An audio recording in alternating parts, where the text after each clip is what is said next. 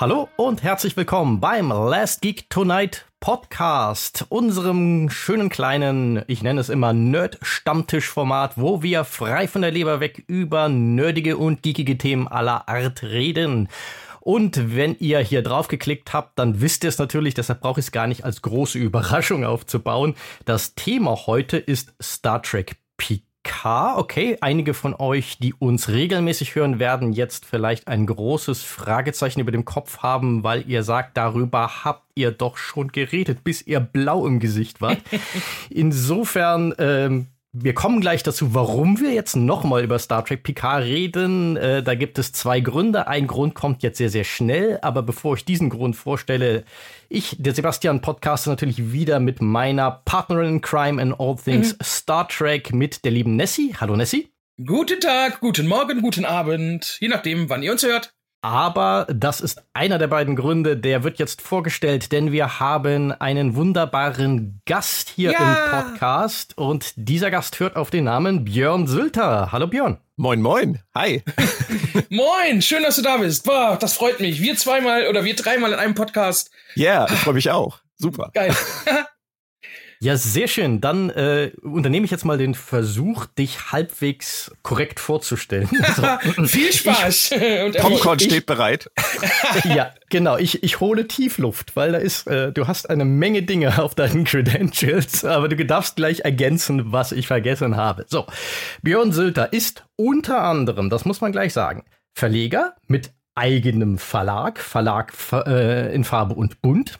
Er ist Journalist, er ist Übersetzer, er ist Hörbuchsprecher, er moderiert, er podcastet zum Beispiel mit äh, Planet Track FM. Damit sind wir auch schon voll im Thema.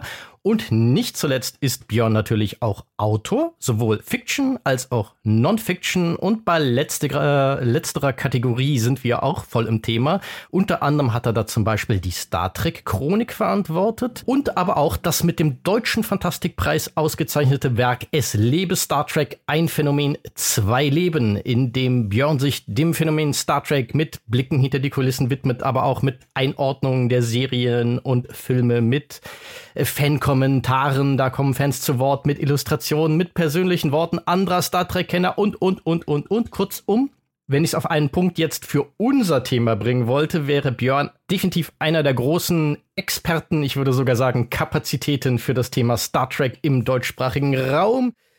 So, ich kann wieder Luft holen. Was habe ich noch vergessen, Björn? Was würdest du ergänzen? Wow, ich bin erstmal platt. Also ich, ich habe keine Ahnung, wer der Typ ist, von dem du da gesprochen hast.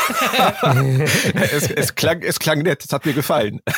Ach, es ist der andere, es ist der andere Björn Sülker. Entschuldigung, andere, Recherchefehler. Ja. Äh, Sie sind also kein Astronaut? Nein. Äh, äh, Kennt ihr den Loriot-Sketch? Nein, das, das, hast du wirklich toll gemacht, Sebastian. Ich äh, fühle mich sehr geschmeichelt von deinen Worten. Ach, sehr gut. Das freut mich. Aber äh, wenn wir bei Ergänzungen sind, ich habe jetzt natürlich über Dinge geredet, ganz viel, die schon auch ein Weilchen zurückliegen teilweise, dass du die gemacht hast. Woran, äh, vielleicht äh, gleich mal die schamlose Eigenwerbungsblock für dich, woran arbeitest du denn im Moment so? Darfst du darüber sprechen oder unterliegst du auch einem Streik? Äh, nein, ich unterliege keinem Streik. Ähm, Sehr gut. Aber eigentlich, eigentlich ist das alles, was du gesagt hast, eigentlich ziemlich aktuell. Wir arbeiten aktuell an der Star Trek Chronik äh, Band 5 über Deep Space mhm. Nine. Die kommt im Dezember, ist noch nicht angekündigt. Äh, oh, Deep Space Nine, ja, da freue ich mich. Ähm, da muss ich doch mal reinschauen. Ansonsten übersetze ich für, äh, für Crosskite eine Romanreihe, Star Trek The Next Generation Zeit des Wandels. Das sind neun Romane zwischen ähm, der Aufstand und Nemesis. Und mhm. da habe ich jetzt den vierten äh, Band gerade in der Mache, der muss diese Woche noch abgegeben werden. Mit Claudia Kern zusammen übersetze ich gerade den Star Trek Strange New Worlds Comic. Mhm. Ähm, der mhm. muss auch noch abgegeben werden. Äh, ich arbeite an der neuen Geek-Ausgabe 68, die äh, in zweieinhalb Wochen rauskommen soll. Die muss dringend in Druck. Fällt mir gerade siebenteils ein. Ähm, und ansonsten ganz, ganz viele tolle Sachen. Also Projekte im Hörbuchbereich, ähm, über die ich leider noch nicht sprechen darf, aber bald hoffentlich. Und mhm. ähm, ja, ansonsten läuft das so vor sich hin. Macht sehr viel Spaß. Es ist manchmal ein bisschen schräg, weil es wirklich so Tage gibt, wo ich, äh, wo ich morgens aufwache und ähm, dann mache ich schnell einen Podcast mit Claudia ähm, über jetzt gerade über Strange New Worlds. Dann setze ich mich an meine Next Generation Übersetzung. Ähm, dann mache ich die Strange New Worlds Übersetzung und schreibe an der Star Trek Chronik weiter, dann ruft Benjamin Stöver an und will irgendwas wegen unseren Hörbuchprojekten aus dem Star Trek Bereich und irgendwann denkt man dann so, mache ich eigentlich noch irgendwas anderes als Star Trek? Nein. Aber schlimm ist es okay, auch nicht. Ja, dann dann äh, straft das ja wenigstens mal eine Vorstellung als Star Trek-Kapazität nicht ja. lügen. Das ist doch schon mal sehr gut. Aber hast du, hast, kannst du Star Trek trotzdem noch sehen, lesen und hören? Oder hast äh, langt's dir irgendwann auch mal?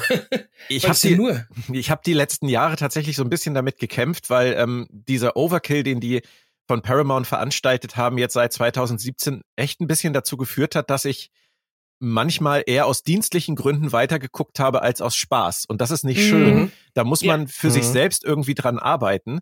Und ich habe das erstaunlicherweise, und das ist ein kleiner Schlenker schon zu unserem Thema von heute, habe ich es erst wieder geschafft, richtig Fan zu sein mit der dritten Staffel von Star Trek PK. Und ah. seitdem das passiert ist, habe ich auch wieder diese diesen Enthusiasmus zurückgewonnen, mich auf neue Folgen von zum Beispiel jetzt Strange New Worlds zu freuen sie erst als Fan zu gucken und mich dann zu fragen, was muss ich jetzt dienstlich daraus machen? Das, mhm. das ist ganz cool. Und was das Übersetzen angeht, das, das Thema hatte ich gestern gerade ähm, auch mit Claudia. Und zwar, dass ich jahrelang nicht dazu gekommen bin, Star Trek-Romane zu lesen. Ich habe das früher echt geliebt. Als, als Kind, als Jugendlicher. Und mhm. ähm, das ist mir völlig verloren gegangen. Aber dadurch, dass ich für Crosskite jetzt diese Romane übersetze, ist das im Prinzip so wie gezwungenes Lesen. Und ähm, es ist, dauert natürlich länger, dadurch, dass man noch nebenbei es übersetzen muss. Aber trotzdem ist dieses Gefühl, diese Star Trek-Geschichten wieder zu erleben als Leser, fast genauso da wie früher. Nur, dass ich halt nebenbei äh, das Ganze noch in eine andere Sprache übertrage. Aber ich werde da zu meinem Glück gezwungen und habe riesig Spaß daran, diese Geschichten zu lesen. Also das ist cool. Das ist schön. Das, wir sollten mal, damit wir jetzt heute nicht den Rahmen äh, des Podcasts sprengen, äh, unsere, unser Gespräch von damals, war es einer unserer ersten Gäste in unserer YouTube-Show, äh, seitdem ist viel passiert. Wir sollten das noch mal irgendwie wiederholen und, und die letzten zweieinhalb Jahre damit abdecken, weil da gibt's, glaube ich, echt viel zu erzählen. Von mir aus gerne, jederzeit. Sagt Bescheid. Ja. ja, sehr gut. Also, dann nutzen wir diese Gelegenheit doch gleich zu einer Überleitung, denn äh, ich habe ja am Anfang versprochen, noch aufzulösen, warum reden wir denn jetzt nochmal über Star Trek Picard. Zum einen natürlich, wie gesagt, wegen unseres Gastes, der nochmal eine neue eigene Perspektive auf das Thema bringt. Aber wir hatten ja auch in der letzten äh, Folge zu Star Trek Picard, wo wir die mhm. letzte mhm. Episode von Staffel 3 besprochen haben, versprochen, wir gehen nochmal, da habe ich so ein paar so ein paar steile Thesen in den Raum geworfen und gesagt, wir blicken noch mal ein bisschen aus der Vogelperspektive auf Star Trek Picard, auf Staffel 3 im Besonderen, aber eigentlich auch äh, die ganze Serie im Allgemeinen und versuchen uns mal so ein bisschen eine, an einer Einordnung des Gesamtwerks und der Frage, was bleibt nun, da Star Trek Picard vorbei ist. Da es aber vermutlich bei den meisten von uns jetzt äh, schon wieder ein bisschen her ist, dass wir Staffel 3 gesehen haben und erst recht länger her, dass wir Staffel 1 und 2 gesehen haben, würde ich mich jetzt mal ganz tapfer an einer, einer drei bis vier Satz pro Staffel Zusammenfassung versuchen, was da so ungefähr passiert ist. Nur so als kleine äh, Gedächtnisstütze, als Initialzündung. So, Staffel 1 erzählt davon, wie Picard der sich nach einer gegen seinen Willen abgebrochenen Rettungsmission für die von einer Supernova bedrohten Romulaner im Protest aus der Sternenflotte zurückgezogen hat. Dort sehen wir, wie er durch den Besuch einer von romulanischen Agenten verfolgten jungen Frau in ein neues Abenteuer verwickelt wird, denn diese junge Frau entpuppt sich als Sung-Typ Android, also quasi eine Art Tochter seines verstorbenen Freunds und Kameraden Data aus Picards Mission, diese Androiden zu beschützen und diese bedrohende Verschwörung aufzudecken, entwickelt sich dann bald ein Kampf für die Rechte einer ganzen neuen Art synthetischer Wesen, die dringend Picards Hilfe brauchen und diese zu gewähren, wird so auf einer Metaebene für Picard dann auch zu einer Art Auseinandersetzung mit dem nie wirklich verwundenen Tod von Data in Star Trek Nemesis. Für alle, die jetzt fragen, wann ist er noch gleich äh, hat er noch gleich ins Gras gebissen. So, in Staffel 2 wiederum taucht Picards alter, omnipotenter Widersacher Q erneut auf und er versetzt Picard und seine Mitstreiter in eine alternative Zeitlinie, in der die Föderation eine faschistische Schreckensherrschaft über die Galaxis ausübt, Die Crew muss daraufhin ins 21. Jahrhundert zurückreisen, um die ursprüngliche Zeitlinie wiederherzustellen. Und nebenbei wird Picard hier mit verdrängten Aspekten seiner eigenen Familiengeschichte konfrontiert, die äh, dieser Seitenhieb sei mir erlaubt, erstaunlich stark abweicht von allem, was wir bis dahin über Picards Familiengeschichte wussten, aber egal, mit denen er sich dringend auseinandersetzen muss, um endlich seinen Seelenfrieden zu finden. So, und in Staffel 3 findet Picard dann heraus, dass er mit Beverly Crusher einen mittlerweile erwachsenen und bislang vor ihm verheimlichten Sohn hat, der aus zunächst ungeklärten Gründen von einer Formwandler-Terrorzelle gejagt wird, die obendrein die ganze Sternenflotte unterwandert hat, Picard vereint daraufhin Schritt für Schritt die alte The Next Generation Crew um seinen Sohn und ganz nebenbei auch die Sternenflotte, die Föderation und die ganze Galaxis vor dieser und einer noch größeren Bedrohung im Schatten zu retten, während er sich dann halt auf wieder dieser Charakter-Metaebene mit seiner neuen Vaterrolle auseinandersetzen und herausfinden muss, was dieser neue, von ihm ja zuvor ein Leben lang eher abgelehnte Entwurf von Familie für ihn bedeutet. So, das wäre mein Versuch, da einen kurzen Überblick zu schaffen. Einwürfe aller Art, was äh, ihr davon für, für Quatsch haltet, sind willkommen. Falls ich das nur ganz kurz äh, sagen darf, ich bin begeistert davon, wie du es äh, fast schon äh, Pressesprecher-esk geschafft hast, diesen teilweise, ich will da jetzt nichts vorwegnehmen, aber diesen teilweise vorhandenen Murksfaktor, äh, den diese Serie ja äh, in allen Staffeln mit sich geführt hat, also im Sinne von viel zu viele Storyfässer hinstellen und niemals wieder schließen, einfach mhm. auszublenden. Also das, was du da jetzt gerade gesagt hast, das klang also wenn ich das jetzt so gehört hätte als als unbedarfter Dritter, dann hätte ich gesagt, das kann man bestimmt gut gucken. Also du hast das sehr viel, sehr viel schöner poliert, als es in der Realität wahrscheinlich für die meisten Leute am Ende war. Dankeschön, aber das ist natürlich auch der Segen davon, wenn man die Auflösung der ganzen Sachen rauslässt. Dann erspart man sich natürlich viel Kummer. das hast du auch sehr schön gesagt. Eigentlich sind wir durch für heute. ja, das macht's gut. tschüss, tschüss. So, ja, bevor, die, bevor die Stimmung kippt, beenden wir das an dieser Stelle. Nein. Also ich, äh, ich leite einfach mal mit einer Frage an euch ein. Die habe ich Nessie schon mal gestellt. Das heißt, wir haben da schon mal drüber geredet. Vermutlich erzähle ich jetzt gleich äh, ich was völlig anderes dazu. Dann könnte, wie so menschliche Erinnerungsvermögen äh, funktioniert. Aber die Frage, mit der ich mal einleiten möchte, ist, als Picard angekündigt wurde, was habt ihr da gedacht? War das für euch etwas A, worauf ihr sich euch gefreut habt? Und B, war es etwas, wo ja, wo ihr gedacht habt, ja, das war auch bitter nötig, dass äh, die Next Generation Crew jetzt noch mal äh, so ein Schleifchen bekommt, dass da noch mal was kommen muss. Möchtest du Nessie oder soll ich? Ich, ich hatte es ja schon mal ähm, gesagt, ähm, aber ich wiederhole es gerne in Kurzform nochmal. Mhm. Also, ähm, ich habe nicht gedacht, dass es unbedingt nötig ist, aber als ich damals ähm, Sir Patrick Stewart ähm, in Las Vegas, also leider nicht live, auf der Bühne gesehen habe, auf einer Con, wo er das verkündet hat, dass es die Serie geben wird, habe ich mich mega gefreut. Ja, ich muss auch wirklich sagen, als das Video damals äh, viral ging von ihm auf der Bühne, da hatte ich hatte ich wirklich alles, Gänsehaut, äh, Pipi in den Augen, weil das ist natürlich ist natürlich die Serie, mit der ich groß geworden bin und mein Captain immer gewesen, auch wenn ja. Deep Space mhm. Nine irgendwann zu meiner Lieblings Star Trek Serie wurde, ist die Next Generation für mich halt wirklich äh, eine, eine absolut besondere Geschichte. Und ihn zu sehen, wie er da auf diese Bühne kommt und sagt, äh, dass er zurück ist, dass, dass Jean-Luc Picard zurück ist, ich fand das großartig. Und ich habe mir in dem Moment noch gar nicht so viele Gedanken darüber gemacht, was das bedeuten könnte. Ähm, mhm. Ich fand es grundsätzlich, fand ich die Idee, dass sie sagen, wir bauen jetzt unser neues Star Trek-Universum auf eine Weise aus, dass wir alte Figuren zurückholen und zeigen, was in der Zukunft aus denen geworden ist, fand ich schon mal super. An dem Punkt mhm. stand ich an diesem Tag und äh, darüber hinaus ist es nicht gegangen und ja, den Rest werden wir bestimmt dann jetzt besprechen. ja. ja.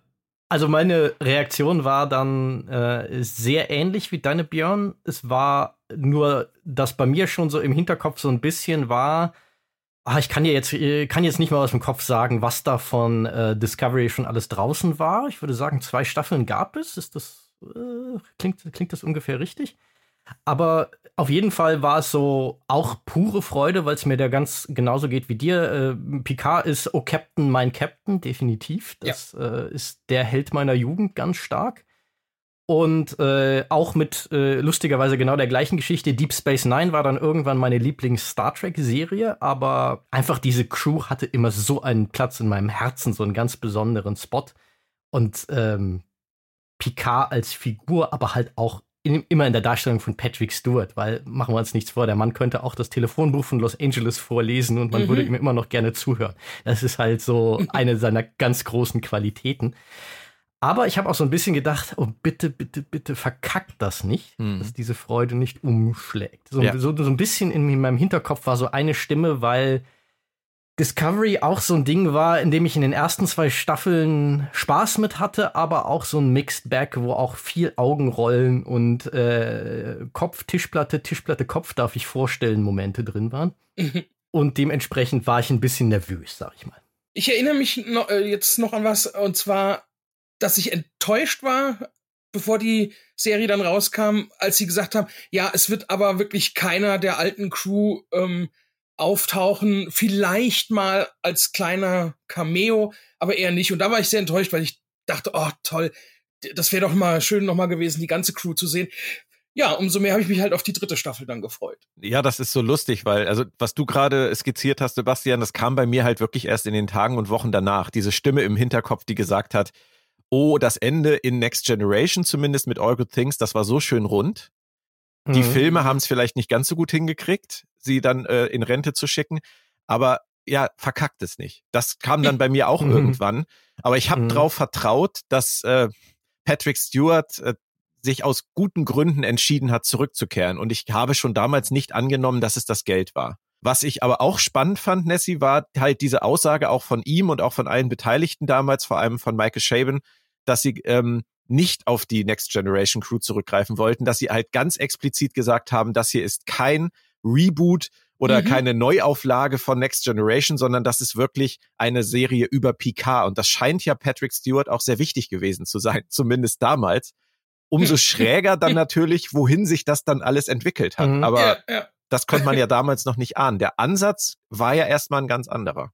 Definitiv. Und ich fand den auch sehr spannend, gerade halt auch mit so jemandem wie Michael Chabon halt am Ruder, weil das ja auch ein äh, schon ein sehr, ja, etablierter Science-Fiction-Autor war und es fühlte sich auch ein bisschen auf so eine gute Art und Weise wie so eine konzeptuelle Rückkehr zu dem an, was ja in äh, TOS mal gemacht wurde, wo ja auch ganz viele etablierte Science-Fiction-Autoren der Zeit dann ihre Star Trek-Folgen geschrieben haben.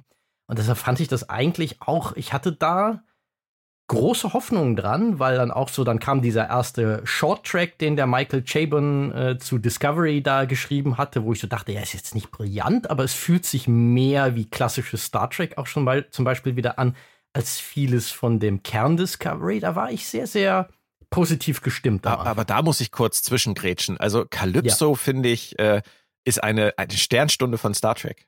Tatsächlich. Also das ist dieser Short-Track, der steht für mich äh, auf einer Ebene mit wunderbaren Episoden aus allen Star Trek-Serien, auch wenn er nur so kurz ist. Aber ich finde, da hat Michael Chabon damals, also zumindest mir bewiesen, dass er wirklich was drauf hat, auch im Star Trek-Bereich. Deswegen bin mhm. ich gerade irritiert, dass du sagst, äh, kein, dass, dass das jetzt für dich nicht so der große Wurf war, weil bei mir ist es immer noch so, dass ich hoffe, dass sie bei Discovery jetzt mit der fünften Staffel nächstes Jahr in irgendeiner Form diesen Schwenk zu Calypso kriegen, weil ich das mhm. für, für eine ganz, ganz tolle Geschichte halte. Ja, also vielleicht äh, war da auch meine, meine, äh, ist auch gerade meine Negativität über gewisse andere Aspekte ein bisschen so rüber diffundiert, sag ich mal. Weil äh, tatsächlich auch äh, zu dem Zeitpunkt, äh, also ich, es, es gab irgendwie so Mini-Aspekte da drin, die für mich noch nicht irgendwie so 100 pro gezündet hatten. Ich kann dir aber aus dem Gedächtnis auch beim besten Willen nicht mehr sagen, was das war. Aber insgesamt habe ich das schon auch empfunden von, so darf Discovery bitte weitergehen.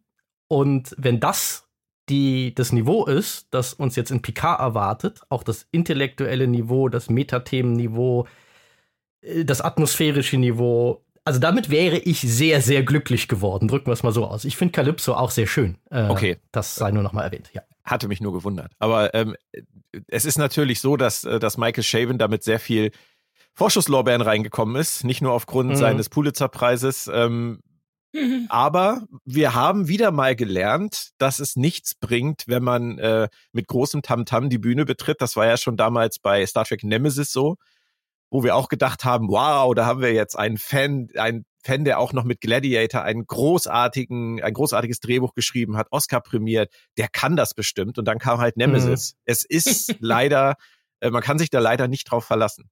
Ja, äh, die, die Fanfrage, die wird äh, uns äh, später noch mal, die, die bringe ich noch mal auf die Tagesordnung später. Ich weiß, worauf Aber, du hinaus willst, ja. Äh, ja, weil die Frage haben wir auch schon mal in unserer Serienbegleitung gestellt. Die möchte ich dir, Björn, dann nach, später auch noch mal stellen. Aber da kommen wir gleich zu. Äh, es ist ja jetzt schon mit der, äh, der deiner Äußerung, Björn, so von wegen, da wussten wir noch nicht, wo sich, oder, oder es ist sehr lustig, wo sich das hinentwickelt hat, wenn man dieses ursprüngliche Konzept bedenkt. Wir stehen jetzt vor, ich sage mal vorsichtig, drei sehr unterschiedlichen Staffeln, jetzt wo es durch ist. Also auch konzeptuell, wo man sich so denkt, so, okay, das ist jetzt schwer irgendwie unter einen Hut zu bringen. Aber bevor wir das im Detail diskutieren, nochmal, es ist ja schon durchgeklogen, aber wie geht es euch jetzt mit Picard wenn wir diesen Kreis mal so gro ganz groß schließen, jetzt wo es vorbei ist, was fühlt ihr jetzt so im Rückblick da drauf? Björn, möchtest du beginnen? Kann ich. Ähm, ich, ich versuche gerade noch meine Gedanken zu sortieren. Hatte gedacht, vielleicht prescht Nessie sonst, ja vor. Nein, es ist kann, alles gut. Äh, Nessie noch mal ganz kurz Zusammenfassung, was äh, zusammenfassen, was, äh, weil wir haben ja schon einmal drüber gesprochen so ein bisschen. Äh, ja, ich kann ganz kurz äh, noch mal. Also ja, ja, ist doch schwieriger, als ich äh, dachte. Also es, es ist schön, dass es das jetzt gab. Die dritte Staffel fand ich äh, super, die hat mir richtig gut gefallen. Ich stehe total auf Fanservice und ähm, wenn die ganze diese drei Staffeln inhaltlich die dritte Staffel quasi gehabt hätten, nur auf drei Staffeln ausgedehnt, dann wäre es wahrscheinlich für mich noch schöner gewesen. So die ersten zwei, da kann ich mich so gar nicht mehr so richtig dran erinnern. Dritte wird. ja, tatsächlich. Auch äh, da steckt eine Aussage drin natürlich. Ja, absolut. Ich vergesse aber sehr viel. Also ich gucke ich binge eine Serie und eine Woche später weiß ich maximal, wer der Hauptdarsteller war. Nee, aber an, äh, an die dritte Staffel Picard, nicht nur wegen der Besprechung von uns äh, im Podcast und so, bleibt die mir in doch in guter Erinnerung. Doch, mhm. und ja, sehr emotionale Erinnerung auch. Also ich verstehe, dass dir die Antwort schwerfällt, weil mir fällt sie auch wirklich wirklich schwer. es ist die schwierigste Einstiegsfrage, Sebastian, die du dir aussuchen konntest. Das war mir klar, ja. Also ich würde mal sagen, wenn man auf alle drei Staffeln guckt, jetzt auch mit ein bisschen Abstand. Abstand hilft mir immer sehr. Ähm, mhm. mhm. Kontinuität ist nicht die Stärke dieser Serie, das haben wir gesagt. äh, Konzeption, ja. Konzeption ist es auch nicht. Das liegt aber natürlich auch an diesen ganzen Wechseln hinter den Kulissen und äh, mhm. Diesem Stühlerücken. Das hat niemandem geholfen. Am Ende mhm. muss man halt leider festhalten, genau wie du gesagt hast, niemand hatte einen wirklich guten Plan für drei Staffeln. Das merkt man alleine dadurch, wie du schon gesagt hast, dass die so unterschiedlich sind. Mhm. Und ähm, die Staffel, die jetzt Nessie am besten gefallen hat und auch mir am besten gefallen hat, kann ich zumindest aus meiner Sicht sagen, gefällt mir aus den komplett falschen Gründen. Da kommen wir sicherlich nachher noch zu. Ja, da kommen Aber, wir dazu. ähm, wenn man wenn man am Anfang wieder anfängt und und schaut, womit die erste Staffel begonnen hat und was die erste Staffel versucht hat zu erzählen, leider eher im Subtext als alles andere, mhm. dann ist es halt wahnsinnig schräg, was da in der zweiten Staffel passiert ist. Das finde ich ist eigentlich der krasseste Einschlag. Ich finde die, die erste Staffel kann man noch als relativ selbstbewussten Versuch einer Erzählung über Jean-Luc Picard sehen. Ob das jetzt äh, gut gelungen ist, können wir gerne noch detaillierter besprechen, aber der Versuch war da. Bei der mhm. zweiten hatte ich dann das Gefühl, da hat irgendjemand gesagt, das hat alles nicht funktioniert. Wir mhm. machen jetzt einfach irgendwas scheißegal was. Und bei der dritten kam dann jemand ganz anderes durch die Tür und hat gesagt, und jetzt machen wir es doch mal so, wie ich das für richtig halte. Und so wirkt die Serie halt auch. Und deswegen ja. ist es für mich so im Rückblick, ich habe mich gefreut, all die Leute wiederzusehen. Ich fand, die Serie hat viele tolle Momente gehabt. Mhm. Aber wenn mich, und das ist eigentlich so das Schlimmste für mich, wenn mich jetzt jemand fragen würde, ey, ich will wieder bei Star Trek einsteigen, da gibt's jetzt ja inzwischen so viel, soll ich mal Picard gucken? meine Eltern zum Beispiel, die fragen mich ständig, was sie für Serien gucken können. Und die mögen durchaus Star Trek und Science Fiction. Und die haben mich letztens auch gefragt. Und da habe ich auch gedacht, soll ich denen mal Picard empfehlen? Und es schoss mir sofort durch den Kopf, nein. Nein, nee. Nein, weil mhm. ich kann den Leuten gar nicht erklären, so was da, was das eigentlich alles soll. Da, da passiert ja so viel, was keinen Sinn ergibt in der ersten Staffel, in der zweiten Staffel, in der dritten gar nicht mal, aber in der ersten und zweiten Staffel. Wenn mich dann danach jemand fragen würde, warum soll ich das überhaupt gucken? Was hast du dir dabei gedacht? Was, was ziehst du dir daraus? Dann muss ich mir halt eingestehen, dass ich als, als Ultra-Fan mir da Sachen rausziehe, die für Normalo-Zuschauer und Gelegenheitszuschauer wahrscheinlich vollkommen irrelevant sind und ja. die die gar nicht feiern mhm. können. Und die sehen halt nur, dass da Sachen passieren, wo sie denken, Hö, was? Ging das nicht eben noch um was ganz anderes? Das bleibt irgendwie von Picard. Ja, und das, ja, genau das habe ich äh, gestern auch nochmal gedacht, als ich, als ich nochmal über die Serie nachgedacht habe. Es ist eine Serie für Ü30, Ü40 Star Trek-Fans, die mit Next Generation aufgewachsen sind. Maximal. Für alle anderen, also für Neueinsteiger, überhaupt gar nicht. Äh, und, und für mich hat die Serie dann funktioniert, wenn eben äh, alte Charaktere äh, aufgetreten sind oder äh, kleine Cameo-Auftritte hier der der der Punker aus dem Bus und so. Das hat mich gefreut. Andererseits, wenn es auch die falschen Gründe sind, aber wenn ich unterhalten werde, ist es mir wurscht. Ja, das stimmt, aber gerade das mit dem mit dem Punk äh, im Bus, das ist so ein Beispiel, was finde ich eher in Lower Decks passt. Also ich habe mich halt an einigen Stellen bei Picard dann nachher bei dem bei diesem extremen Fanservice gefragt, ob das nicht vielleicht wirklich äh, besser in Lower Decks aufgehoben ist. In dieser in dieser mhm. Häufung. Ich mag solche Szenen ja auch. Also mir hat das ja auch gefallen, aber ähm, der der Mix ist am Ende dann doch äh, vielleicht nicht überzeugend gewesen. Es ist in der Tat, äh, um auf das Thema vielleicht mal kurz zu sprechen gekommen, in Staffel 3, ich fand es auch sehr seltsam, welche Arten von Fanservice da teilweise drin waren, weil der Next Generation Fanservice so, der machte für mich sehr, sehr viel Sinn, aber es war so ein bisschen so ein ja, es war nicht nur eine Nostalgie-Show, äh, was die Next Generation Crew und so dieses Berman-Ära-Universum angeht, sondern es war auch so, so eine seltsame Vermischung. Zum Beispiel diese ganzen Szenen, wenn dann am Anfang die Titan ausläuft und was für musikalische Motive da zitiert werden und der ganze Stil da. Das war irgendwie eigentlich eher so die Half-Bennett-Film-Ära, irgendwie so Star Trek 2 onwards, wo ich so dachte, so, hä? Du kannst also die dritte ich, Staffel ich eigentlich gar nicht damit reinnehmen. Die, ist, die steht ja. so sehr für sich. Ja. Das ist so, also da ist mein Hirn irgendwie so auch schon so explodiert. Aber generell ist mein Hirn äh, äh, explodiert also ein bisschen im, im Rückblick darauf, was zum Geier ist da eigentlich passiert, ist nämlich tatsächlich so die Frage, mit der ich auch stark zurückbleiben bleibe. Du hast das Stühlerücken erwähnt, weil klar, Picard fehlt es am Gesamtwerk, als Gesamtwerk am Ende an einer konsistenten Identität, weil beziehungsweise ich möchte das Wort Gesamtwerk eigentlich gar nicht in den Mund nehmen nee. damit, weil äh, das, das gibt's irgendwie nicht her. Und woran es mich ganz unangenehm in der Rückschau erinnert, ist diese Neigung zum Versuch, Dinge in eine andere Richtung zu biegen, krampfhaft, die die Vorgänger in den vorherigen Staffeln gemacht haben die man auch aus der Star Wars Sequel-Trilogie ja. kennt, wo irgendwie immer eine neue kreative Führung reinkam. Mhm. Wenn es mal einen Plan gab, wurde er über Bord geworfen, weil er der neuen Person nicht gefiel. Und dann äh, wurde es so hin und her gebogen und hinterher kommt was raus, wo du das Gefühl hast, so, es ist halt forciert.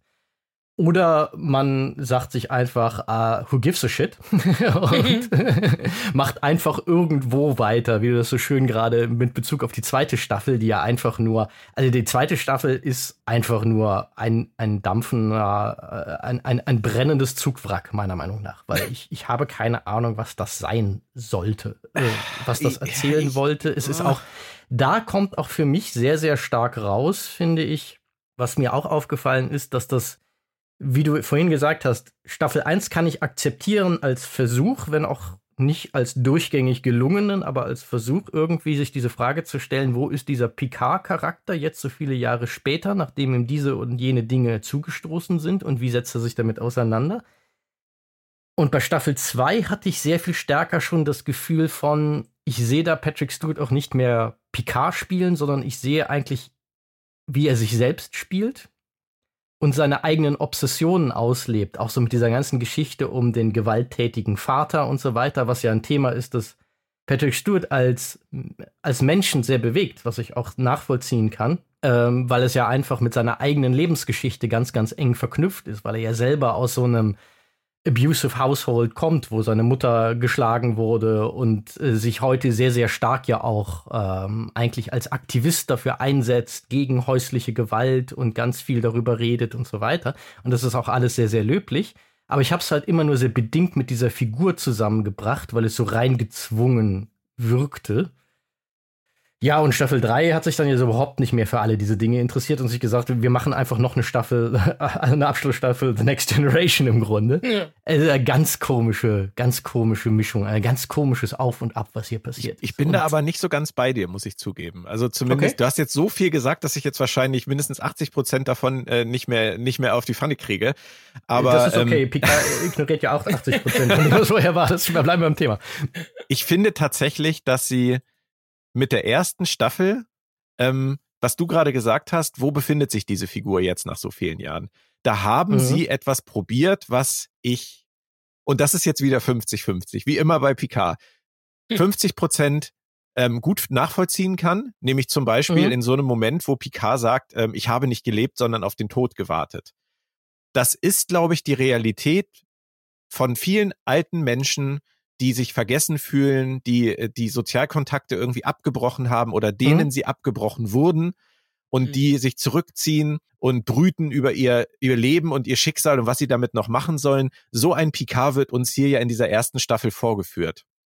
Und mhm. ähm, was ich daran grundsätzlich stark finde, ist, dass sie sich, dass sie versucht haben, ihn auch verletzlich und hilflos zu zeigen. Dass da wirklich ein sehr alter Mann, der auch Dinge entwickelt hat, die gar nicht so angenehm für uns zu sehen sind, ähm, durchs Leben läuft, der da in diesem, mhm. in diesem romulanischen Camp da dieses Schild da äh, mit Füßen tritt und sich da als Mensch einfach hinsetzt.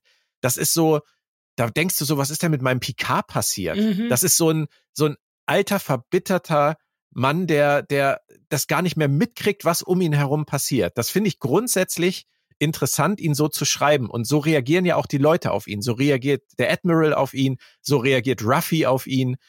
Und ähm, es ist ja so für uns dieses Gefühl, da ist ein Picard, den eigentlich keiner mehr mag. Und das tut uns ja mhm. total weh. Mhm. Irgendwann kommt Yu dann ja ins Spiel und dann kippt das ja komplett. Dann haben wir ja auf einmal eine Person, die wie wir da steht mit offenen Armen und sagt, komm her, ich kenne dich von früher, du warst früher großartig, ich nehme dich in den Arm, alles ist gut. So wollten wir das vielleicht. Aber das haben sie, finde ich, gar nicht schlecht gemacht. Das Problem mit der ganzen Sache ist nur, und jetzt kommen die anderen 50 Prozent, hm. ich glaube im Leben nicht, dass Jean-Luc Picard aufgrund dieser Auseinandersetzung mit der Sternflotte über diese Rettungsmission der Romulaner sich auf sein Weingut zurückzieht und 20 Jahre lang sagt, scheiße. Das ist er nicht. Mhm. Und diese 20 Jahre sind das Problem. Es ist nicht das Problem, dass er zu so jemandem werden kann. Theoretisch jeder Mensch kann sich in so eine Richtung entwickeln. Mhm. Ich glaube nur im Leben nicht, dass er diese 20 Jahre da rumhockt. Dass ja. er nicht auf die Idee kommt, das wieder anzupacken. Das ist mein Problem.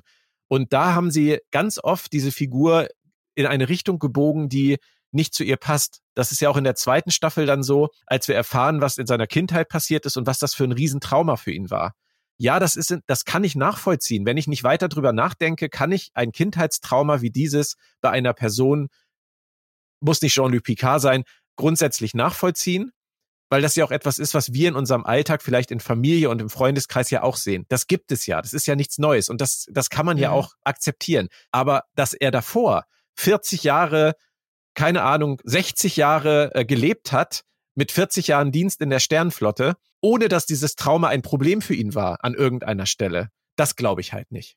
Und das mhm. glaubt dir auch keine Psychologin. Wir haben da mit äh, Dr. Mona Abdelhamid bei Planet Track FM drüber ah, gesprochen. Ah, und cool. ähm, die hat halt auch gesagt, sie machen es in der zweiten Staffel von Picard grundsätzlich gut.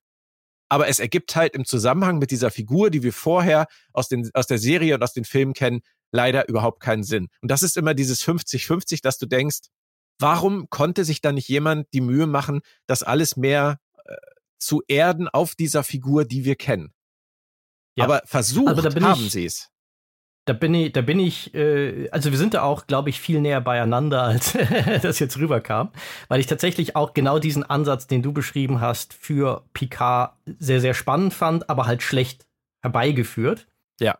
Und ich glaube, warum ich Staffel 2 so negativ empfinde, also neben ganz vielen problematischen anderen Sachen in der Erzählung, auf die wir entweder noch zu sprechen kommen oder auch nicht, das ist dann auch nicht so wichtig, ist genau das, was du gesagt hast. Es ist auf die Figur draufgezwungen. Ich finde das Thema spannend, aber es wirkt auf mich äh, tatsächlich wie etwas, was reingezwungen wurde weil dieses persönliche Interesse da, da war, diese Geschichte zu erzählen und es ist nicht gut herbeigeführt worden, warum das jetzt plötzlich so gewesen sein soll. Es wirkt erzwungen und sie machen dann ja auch so einen komischen Halbschwenk am Ende mit dieser Geschichte zurück, wenn ich mich da richtig erinnere. Da äh, kannst du mich aber auch gerne korrigieren, ähm, dass ja dann die Gründe, warum der Vater von Picasso gehandelt hat, wie er gehandelt hat, dann ja plötzlich auch wieder in einem neuen Licht erscheinen, was so halb diese, für mich diese Domestic Violence Geschichte, die sie da erzählen, so ein bisschen untergräbt. Das war alles so ein bisschen, ha. Also es, es, es sind einfach viele gute Gedanken drin und eigentlich spannende Themen, wo ich auch sagen würde, ja, da hätte auch gerade Star Trek hätte da spannende Dinge zu, zu sagen. Aber äh, wie du so schön sagst, dann kommen die anderen 50 Prozent, die dem im Wege stehen. Ja, die, also die zweite Staffel, um das noch einmal vielleicht ganz kurz äh, für mich jetzt einzuordnen, die hat ja so viele Fragezeichen, auch heute mhm. noch. Also das fängt ja damit an, dass die erste Staffel mit allen auf der Brücke endet, auf der La Sirena, und man ja da den Eindruck bekommt, jetzt fliegt Picard mit seinem neuen Golem-Körper und seiner neuen Crew in die Zukunft. Also nicht in die mhm. Zukunft, sondern äh, sie, sie, sie keine Zeitreise, sondern sie, neue sie starten in, ein, in neue Abenteuer. Das ist ja das, was das Ende der ersten Staffel im Prinzip uns vermittelt. Und mhm. das ist ja in der zweiten Staffel dann letztendlich komplett egal durch diesen Zeitsprung und dass alles wieder anders ist. Ähm, ja. Damit fängt's ja schon an. Da merkst du ja schon, dass die zwischen der ersten und zweiten Staffel gesagt haben, scheißegal, was wir da gemacht haben, interessiert uns nicht mehr. wir machen was anderes. Grundsätzlich finde ich diese Idee dieser Zeitreise, das läuft für mich so unter kann man machen. Das ist mhm. ja so wie Star Trek 4 in zehn Folgen erzählt. In mhm. schlecht, mhm. leider. Aber das liegt gar nicht so sehr am Ansatz, finde ich, sondern das liegt halt daran, was sie da geschrieben haben. Und das habe ich bis heute tatsächlich nicht auf eine Weise verstanden, dass ich sie jemandem erklären könnte. Also Claudia und ich haben das wirklich versucht, diese mhm. zweite Staffel zu verstehen. Wir haben es versucht, uns in die Köpfe der Drehbuchautoren zu versetzen und irgendwie herauszufinden, was deren roter Faden in ihrer Geschichte und was die innere Logik in ihrer Geschichte war. Es muss ja irgendjemand mal gesagt haben, wir erzählen Folgendes. Und das erzählen wir so und so. Mhm. Aber wenn es das gegeben hat, sind wir nicht in der Lage, es zu verstehen, weil die Zusammenhänge zwischen dieser Borg-Geschichte und Qs Auftauchen und der Zeitreise, der dystopischen Zukunft, Qs Ableben, damals sind wir ja noch davon ausgegangen, mhm. ähm, Picards Erinnerung an seine Mutter und die Mission mit René Picard, sie dazu zu bringen, diesen Flug zu machen, um die andere Zeitlinie wiederherzustellen. Ich habe bis heute nicht verstanden, wer, was, warum, wann, wie getan ja. hat, damit das alles so passiert, wie, wie es passiert und was eigentlich genau Qs Ansatz war, was das eine mit dem anderen zu tun hatte und wie es sich, wie es sich bedingt. Und dann noch Sung. Das war ja, das war ja der Tiefpunkt dann, als dann Brent Spiner, ich mag Brent Spiner, aber als er dann wieder Sung spielte und dann diese, diese ja. unsägliche Sung-Handlung noch ins Spiel kam, bei der du dann endgültig nicht mehr wusstest, was sie erzählen wollen, das ist für mich das Problem. Und ich, ja, ich ja. befürchte, das ist zumindest das, was Claudia und ich für uns da so rausgezogen haben, dass keiner von denen eine Ahnung hatte, was eigentlich der Plan war. Und das mhm. alles haben nur so vor sich hinlaufen lassen.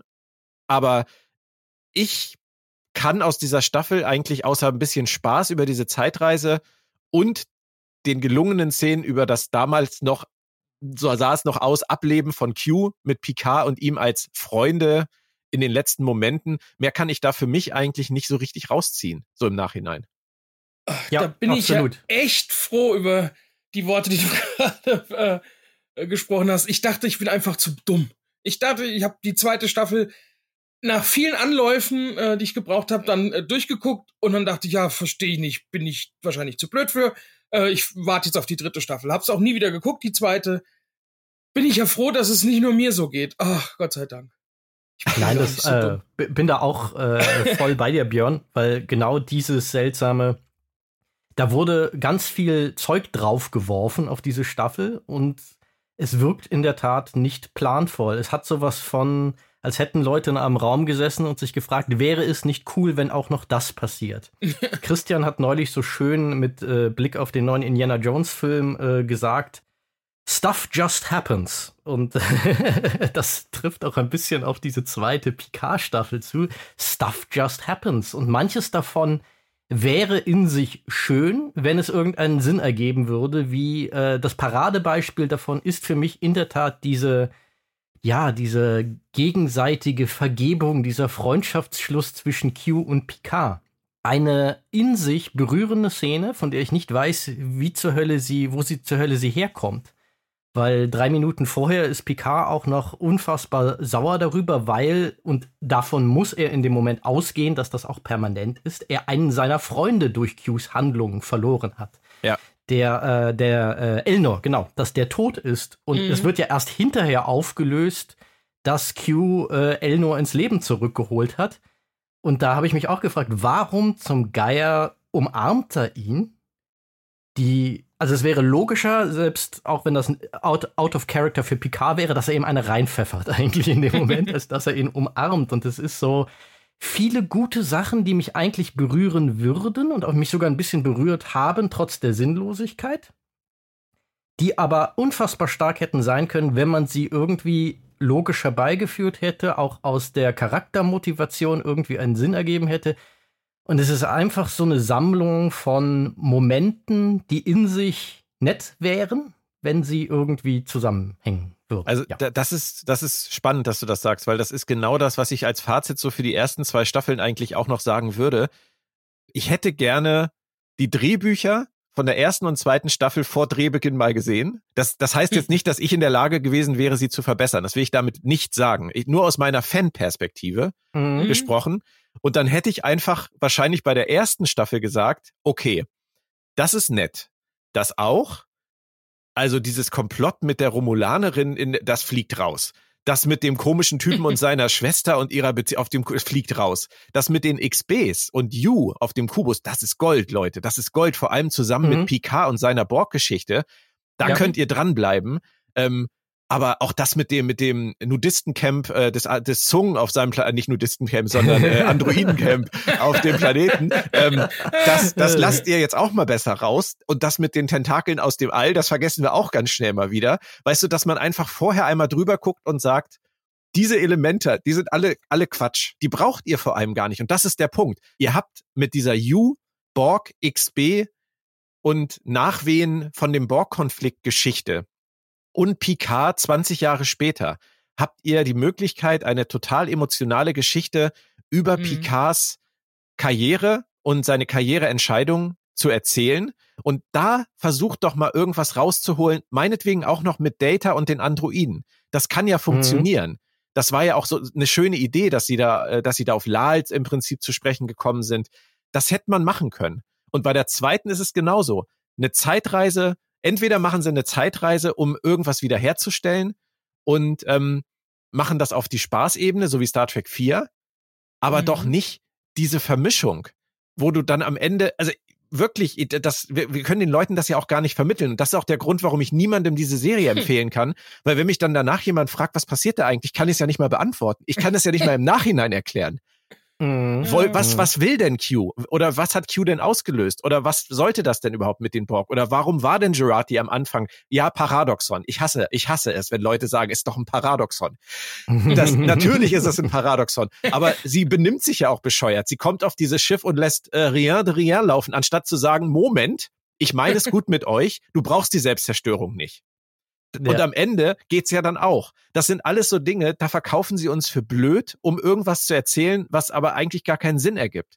Und mhm. das ist halt das, was mich stört. Man hätte mit 60 Prozent rausschmeißen aus den Drehbüchern, hätte man wahrscheinlich aus den Staffeln wirklich was machen können, aus den ersten beiden. Ja. Ja, das ist tatsächlich auch etwas, wo ich wiederholt das Gefühl hatte, dass das gute alte Prinzip des Kill Your Darlings, Kill your Darlings. beim Schreiben einfach gedacht, ja dieser Schritt nie so richtig passiert ist, dass da irgendwie alles, was sie mal an Ideen hatten, drin geblieben ist, bis das arme, arme äh, Star Trek Picard unter dieser Last ein bisschen zerbrechen musste, weil es bleibt so, ja, wenn ich drüber nachdenke, als du eben meintest, der, die Weltraumtentakel, dachte ich, also richtig, das war da ja auch noch drin. Ja, das ja, eben, ich komplett stimmt. verdrängt bis eben, bis du es wieder erwähnt hast und so.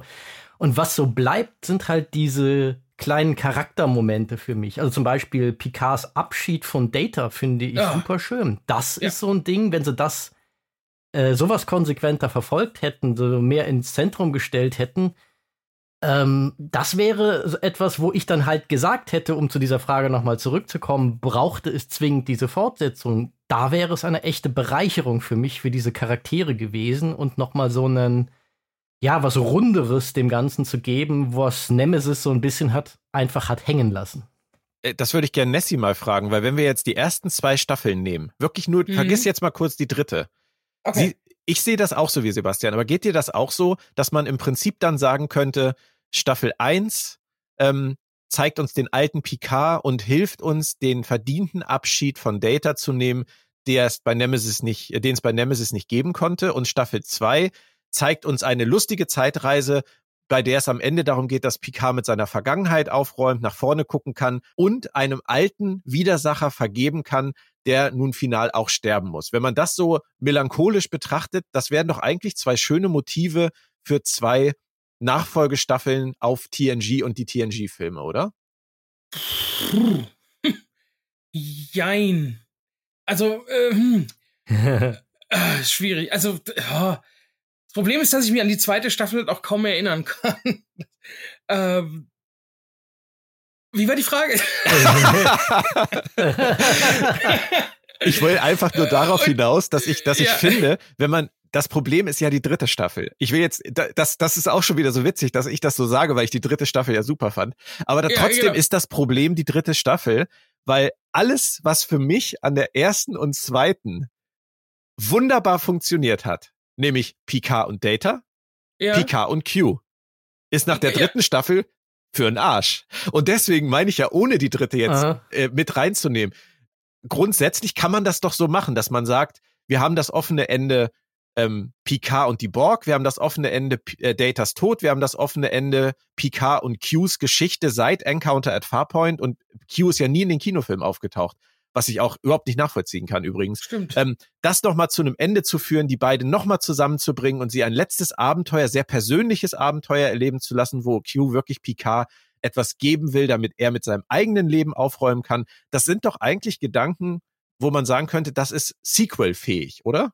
Wenn du es so sehen willst, ja. Also, äh, wenn du dir das so schön reden möchtest, äh, Ist das schon Ja, da schön sind wir reden, wieder okay. zurück zu dem, wenn man so die, äh, die Staffeln zusammenfasst, klingt das eigentlich alles ganz gut, ja. ja, äh, und ich habe ja vorhin schon gesagt, mir, mir hat's dann am besten gefallen, wenn eben alte Charaktere und so aufgetreten sind und äh, wenn eben dieser Fanservice da war und, äh, und das fand ich auch in der ersten Staffel schon toll, als Riker und Picard an dem See sitzen und über alte Zeiten sprechen. Ah, ist mein Herz aufgegangen und Aber- Diana noch mal zu sehen. Ja, was da drumherum ist, pff, Aber das ist doch genau der Punkt. Und jetzt müssen wir diese, diese Büchse der Pandora Staffel 3 müssen wir jetzt ja öffnen, weil Mhm. diese Nepente-Folge aus Staffel 1, wo Riker und Troy mit Kestra zusammen, dieses, sorry, wenn ich das so sage, ich bin ja ein Landmensch, ne? Dieses Ja. wunderbare Leben führen, wo ich sofort gedacht habe, Herzchenaugen, ich würde dieses Holzhaus sofort kaufen. Ich würde Absolut. diesen, diesen Pizzaofen sofort Ja. anschmeißen. Ich würde da sowas von leben wollen. Auch mit unserer Tochter, das ist großartig. Und ich habe denen das geglaubt, dass die da glücklich sind. Wirklich Ja. geglaubt. Ich habe das gespürt. So, Ja. da hat mein Trekkie-Herz gesagt, geiles, geiles Leben für diese beiden verdienten Helden. Absolut. Und dann erzählen sie uns in der dritten Staffel, ja, ich habe das nie gemocht, ich will endlich wieder mein Raktagino Latte hier mitten in der City trinken. Ich habe gedacht, die wollen mich verarschen. da, ja, Ja, da haben wir ja, auch ja, drüber gesprochen und das ging uns ähnlich. Also das kann, das, das fand ich auch super. Gott, habe ich dumm. diesen Moment gehasst. Ich glaube, ich habe keinen Moment aus Staffel 3 so gehasst wie diesen Moment, weil es so, ich fand es auch ein so, vor allen Dingen auch so ein Cheap Shot auf die Autoren, die sich diese Nepenthe-Geschichte da ausgedacht haben Ja. für Staffel 1 und auch so, ja, äh, wirklich halt auch so, ah, so auf Ja. so eine blöde Art und Weise äh, versuchen irgendwie, weil man persönlich mit irgendwas nichts anfangen konnte, das jetzt in eine andere Richtung zu biegen und den Zuschauer in dem Moment für dumm zu verkaufen, ja, genau wie genau. du es gesagt hast, Björn. Man spürt doch, dass die ehrlich und so spielen die das auch dort glücklich sind. Natürlich mit so einem mit so, einem, so einer Bittersüße durch den Verlust des anderen Kindes, so aber trotzdem an diesen Ort gehören die hin und es wärmt einem das Herz, sie da zu sehen. Und diese Szene sagt dann so, nö, war alles in Wirklichkeit ganz anders, die haben euch was vorgespielt. Boah, da war Die da haben sich vor allem was vorgespielt. das finde ich viel schlimmer. Ja. Die haben, die haben mhm. sich gegenseitig was vorgespielt. Und ähm, ich habe ich hab auf der FedCon habe ich mit Christian Humberg zusammen ähm, diskutiert bei unserem Live-Panel über genau dieses Thema. Und ich muss das nochmal sagen, weil ich habe das schon da auf der Bühne nicht verstanden. Das war wirklich ein, ein super geiles Panel mit Christian, muss ich sagen. Wir haben es vorher nicht besprochen. Wir haben nur gesagt, wir reden grundsätzlich über.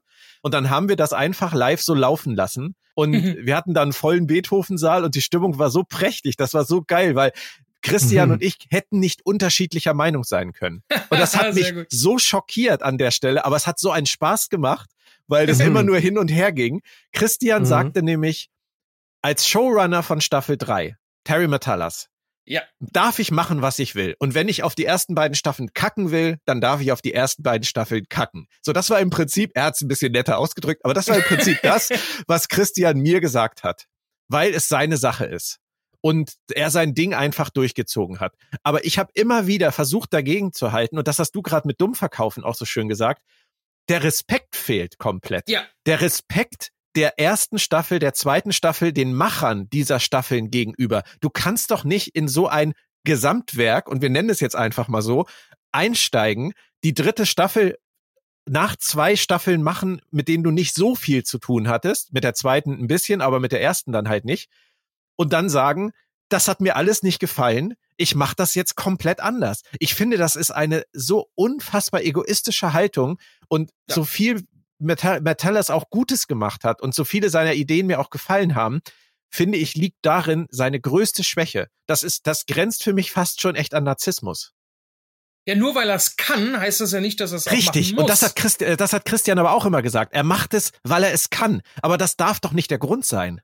Nee, nee, ich, das, wo käme man denn dahin, wenn jeder das, was er kann, auch machen würde? Richtig. Äh, dann sähe es ganz schön düster aus. Und, und selbst ja, wenn dir diese Sachen nicht gefallen, dann mhm. lass sie doch bitte. Lass sie doch ruhen. Ja. Wenn dir Nepente nicht gefallen hat, lass es ruhen. Aber dieser Satz oder diese kurze Unterhaltung ja. zwischen Troy und Riker, die war völlig überflüssig. Das war ein reiner Diss.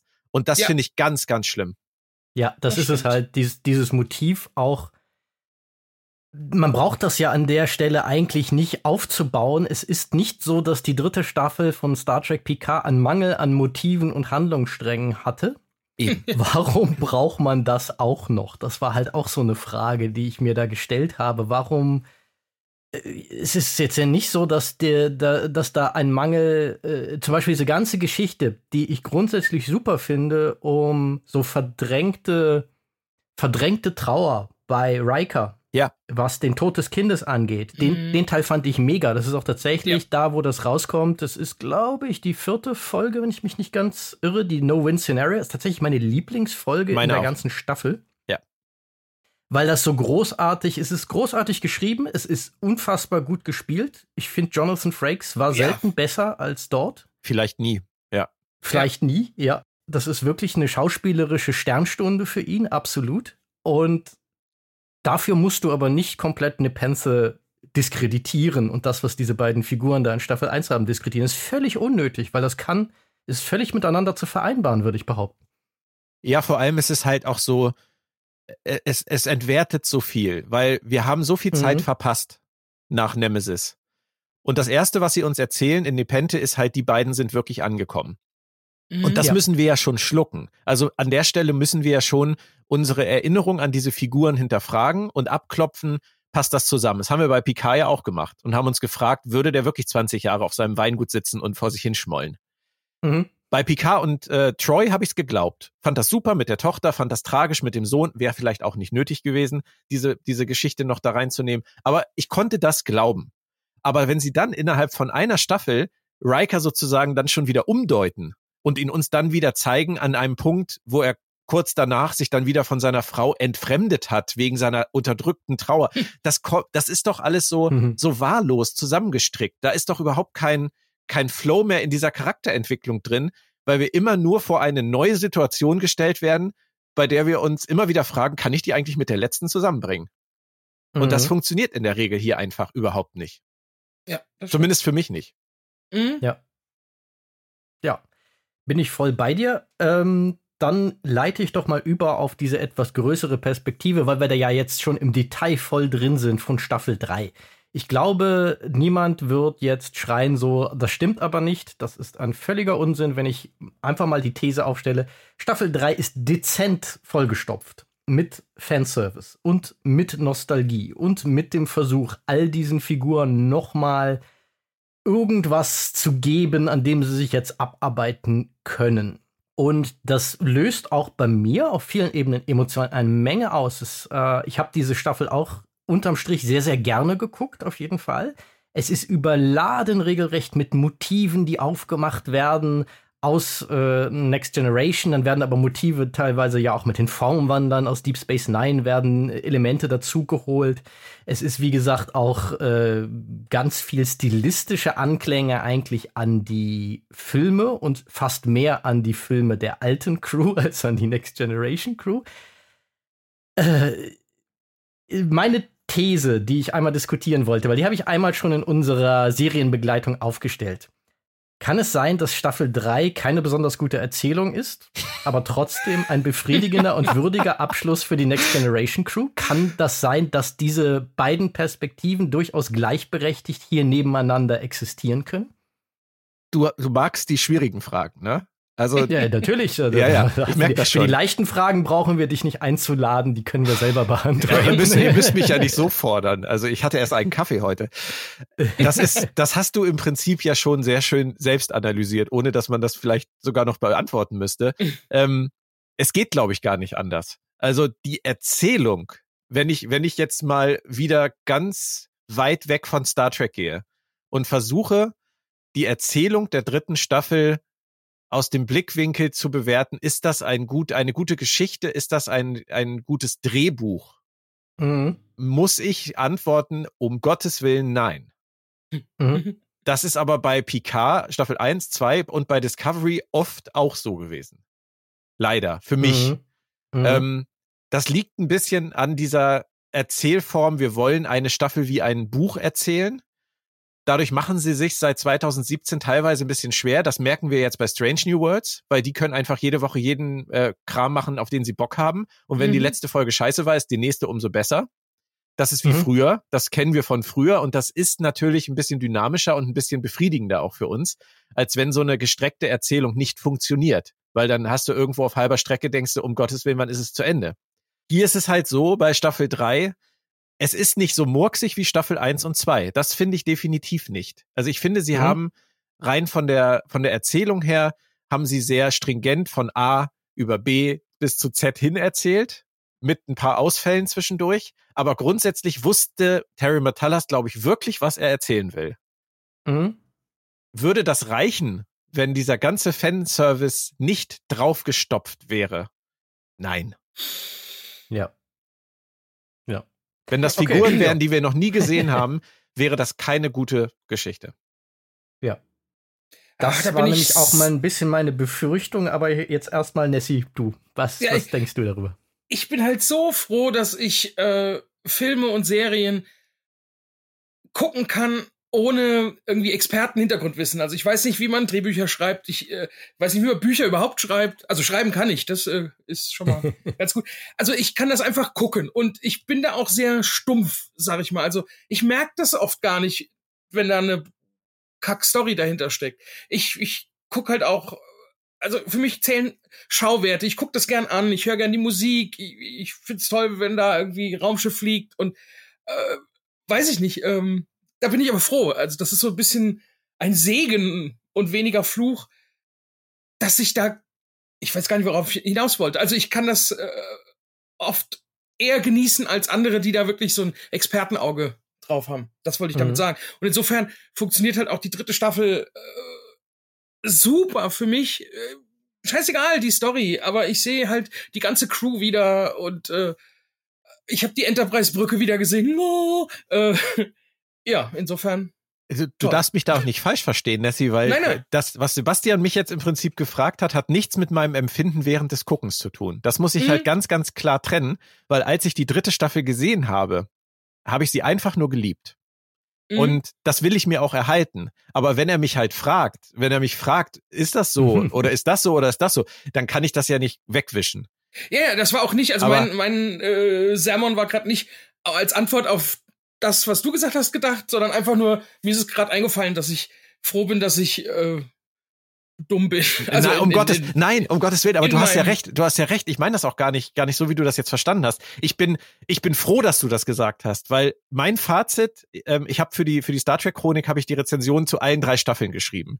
Mhm. Und mein Fazit zur dritten Staffel war tatsächlich genau das. Ich habe die dritte Staffel mit dem Herzen gesehen und das habe ich auch Mhm. auf der FedCon jedem erzählt, der es nicht hören wollte, weil wenn die Leute zu mir gekommen sind und gesagt haben, hier das Buch hier, ne, das ist aber ein Verriss, oder? Habe ich gesagt, nein, das ist kein Verriss. Das ist der Versuch, die ersten beiden Staffeln fair, kritisch zu hinterfragen und die dritte mit dem Herzen zu sehen. Weil das ist das, was ich wollte und das ist das, was mir auch gelungen ist. Und so habe ich sie auch gefeiert. Und ich wollte mir beim Gucken diese ganzen Fragen, die jetzt im Nachhinein für mich aufgeploppt sind, als ich mich fürs Buch damit befasst habe, die wollte ich mir Mhm. gar nicht stellen.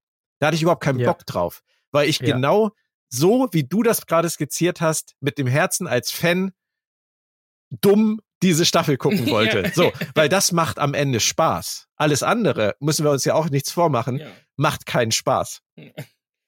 Ich wollte übrigens nicht sagen, dass Star Trek-Fans dumm sind. Äh, das wollte ich damit auch nicht sagen. Und eine, wenn ich eine Zwischenfrage stellen darf, Björn, du hast ja relativ, das Buch kam ja relativ schnell nach Ende der Serie auf den Markt schon. Ja. Also zur FedCon war es ja dann schon äh, erhältlich. Würdest du jetzt mit so einem halben Jahr Abstand die dritte Staffel anders in dem Buch beschreiben? Nein, nein, nein. Ähm, also das Buch war ja größtenteils schon sehr frühzeitig fertig, weil wir die erste und zweite Staffel natürlich auch Ja. schon weit vorher machen konnten. Es war ja wirklich nur die dritte. Mhm. Und da ich von Paramount die Folgen sehr früh bekommen habe und Ah. äh, schon teilweise sechs bis acht Wochen vor Ausstrahlung die Folgen schon sehen konnte, hatte ich Uh. echt viel Zeit, mir darüber dann fürs Buch auch Gedanken zu machen. Ah, okay, cool. Also das war, das war wirklich überhaupt kein Thema. Ähm, und ich sehe es auch immer noch ganz genauso. Ich habe ja auch im Buch habe ich ja auch alle Kritikpunkte angesprochen zur dritten Staffel, die mir aufgefallen sind.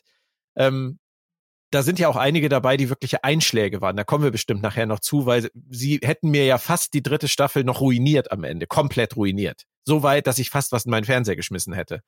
Oh, Und, bin ich ähm, gespannt, was. Das, Ja. aber das ist, das steht für mich so und ich glaube, das ändert sich auch nicht mehr, weil du hast eben gesagt, die vierte Folge hat dir am besten gefallen, Sebastian. Ich fand die ersten, ich glaube, die ersten fünf, fünf, sechs Folgen, alles bis Rolaren, mit Rolaren, ähm, fand ich wirklich sensationell gut. Es hat mich wahnsinnig unterhalten und mein bester Indikator für sowas ist tatsächlich immer, wenn ich mit meiner Frau gucke, weil die ist kein Riesen-Trekkie und die, der gefallen die Sachen auch wirklich nur, wenn sie sie unterhalten, wenn sie sie emotional abholen, wenn es ihr Spaß Mhm. macht. Und Mhm. sie hat seit Ewigkeiten nicht so viel Spaß bei Star Trek gehabt wie bei Picard Staffel 3. Und das Ja. liegt nicht daran, dass sie dumm ist oder dass du dumm bist, Messi, oder dass ich dumm bin, weil wir das gut finden, sondern das liegt daran, dass es eine Staffel ist, die auf ganz andere Sachen Wert legt, als wir normalerweise wahrscheinlich in Star Trek vermuten würden. Und die Mhm. halt einfach für sich genommen irgendwo im Vakuum funktionieren. Mhm. Mhm. Ja, Mhm. das, ja, das ergibt Sinn, tatsächlich. Ja. Sebastian zweifelt. Nö, nö, ich zweifle, zweifle nicht. Ich denke, denke tatsächlich darüber nach, weil ich mich in deinem, ähm, deiner Aussage des mit dem Herzensgucken sehr wiedergefunden habe. Weil meine Stimmung ging immer runter. Also, um Gottes Willen, das klingt jetzt falsch. Äh, Ja. gra- Gerade Nessie könnte das jetzt falsch verstehen, wenn ich sage. Und meine Stimmung ging immer runter, wenn wir darüber gesprochen haben. Nein, es hat mir sehr viel Spaß gemacht, darüber zu sprechen. Aber oh, wenn ich, ich sehe gerade, ich muss weg. Ach, du Schande. Ist ja schon zu spät. Nein. Nein, aber einfach nur dieses drüber nachdenken hat's nicht Ja. besser gemacht. Das ist halt einfach das die für mich größte Schwäche von Staffel 3. Aber in dem Moment, wo ich es mit dem Herzen geguckt habe, ich bin gleich gespannt, äh, wo du, äh, ob der Punkt, wo du gerne was auf den Fernseher geworfen hättest, der gleiche ist, wo ich das auch gerne getan hätte. Ich bin sehr gespannt. Aber dieses mit dem Herzen gucken hat für mich auch total funktioniert. Weil diese Momente, ich habe mich äh, gestern noch mal in der Vorbereitung durch so ein paar Schlüsselmomente von Staffel 3 so durchgeklickt und noch mal so fünf Minuten Schnipsel angesehen und die funktionieren immer noch. Da, Ja. da wo es einfach richtig emotional wird, wo auf eine gute, ähm, sehr sensible Art auch Dinge aus der Vergangenheit aufgenommen werden. Auch da funktioniert die Nostalgie für mich total, obwohl ich teilweise dann so dachte, so, Leute, ihr übertreibt es, schmeißt nicht noch mehr Fanservice da rein. Es, es, es eskaliert aber trotzdem auf einer emotionalen Ebene, wenn ich mich einfach darauf eingelassen habe, scheiß drauf, dann hat das funktioniert. Und dementsprechend, ja, ja. Ist ja auch an anderen Stellen so. Sag, beim Sex ist es auch toll und danach drüber sprechen macht es jetzt auch nicht me meistens besser. also als, als Beispiel mal aus dem Leben gegriffen. Okay. Oder? Hilft das? Das war eine unerwartete Wendung. Ob das hilft, Absolut, weiß ja, ich, ich nicht. Wir lassen das mal so stehen. Ja. Ähm, vielleicht, vielleicht darf ich da noch einmal kurz einhaken. Also jetzt nicht bei dir, Nessie, leider, äh, sondern bei Sebastian. Ähm, das ist nämlich etwas, was ich total witzig finde. Wenn wir immer so über dieses Gesamtwerk oder Gesamtkonstrukt dieser drei Staffeln sprechen. Mhm. Und ja, alle mit Recht wahrscheinlich für uns mit Recht sagen, für uns ist es keins, weil es einfach nicht zusammenhält. Ja.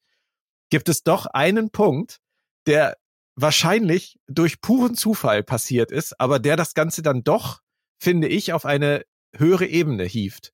Und das ist nämlich genau diese Behandlung von Picards Einsamkeit. Ja. Er ist in der ersten Staffel ein armer, verbitterter, alter, einsamer Mann, der, und das ist der Punkt, wenn man darüber nachdenkt, findet man das in der ersten Staffel nämlich an ganz vielen Stellen wieder, nicht funktioniert ohne die Leute, die so lange an seiner Seite waren.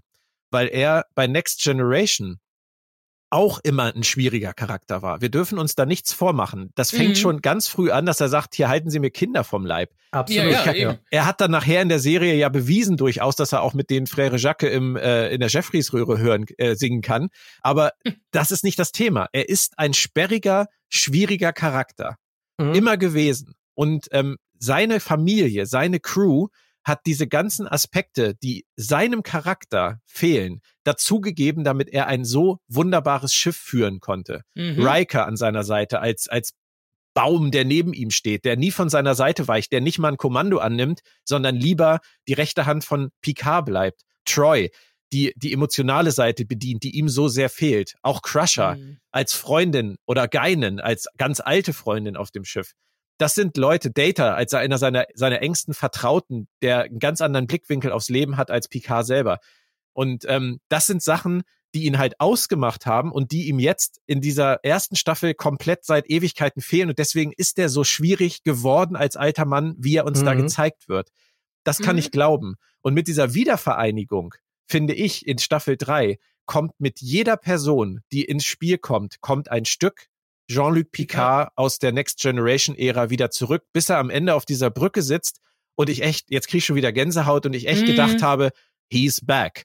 Das hat dann seit 2018, seit äh, Patrick Stewart auf dieser Bühne gesagt hat, he's back, hat das gedauert bis Anfang 2023, bis zu dieser Szene, fast am Ende der dritten Staffel, wo ich gesagt habe, wirklich, er ist wirklich zurück. Das ist jetzt wirklich wieder Jean-Luc Picard. Und das ist der Bogen zwischen Staffel 1 und 3, der ihn ich befürchte durch Zufall, super gelungen ist.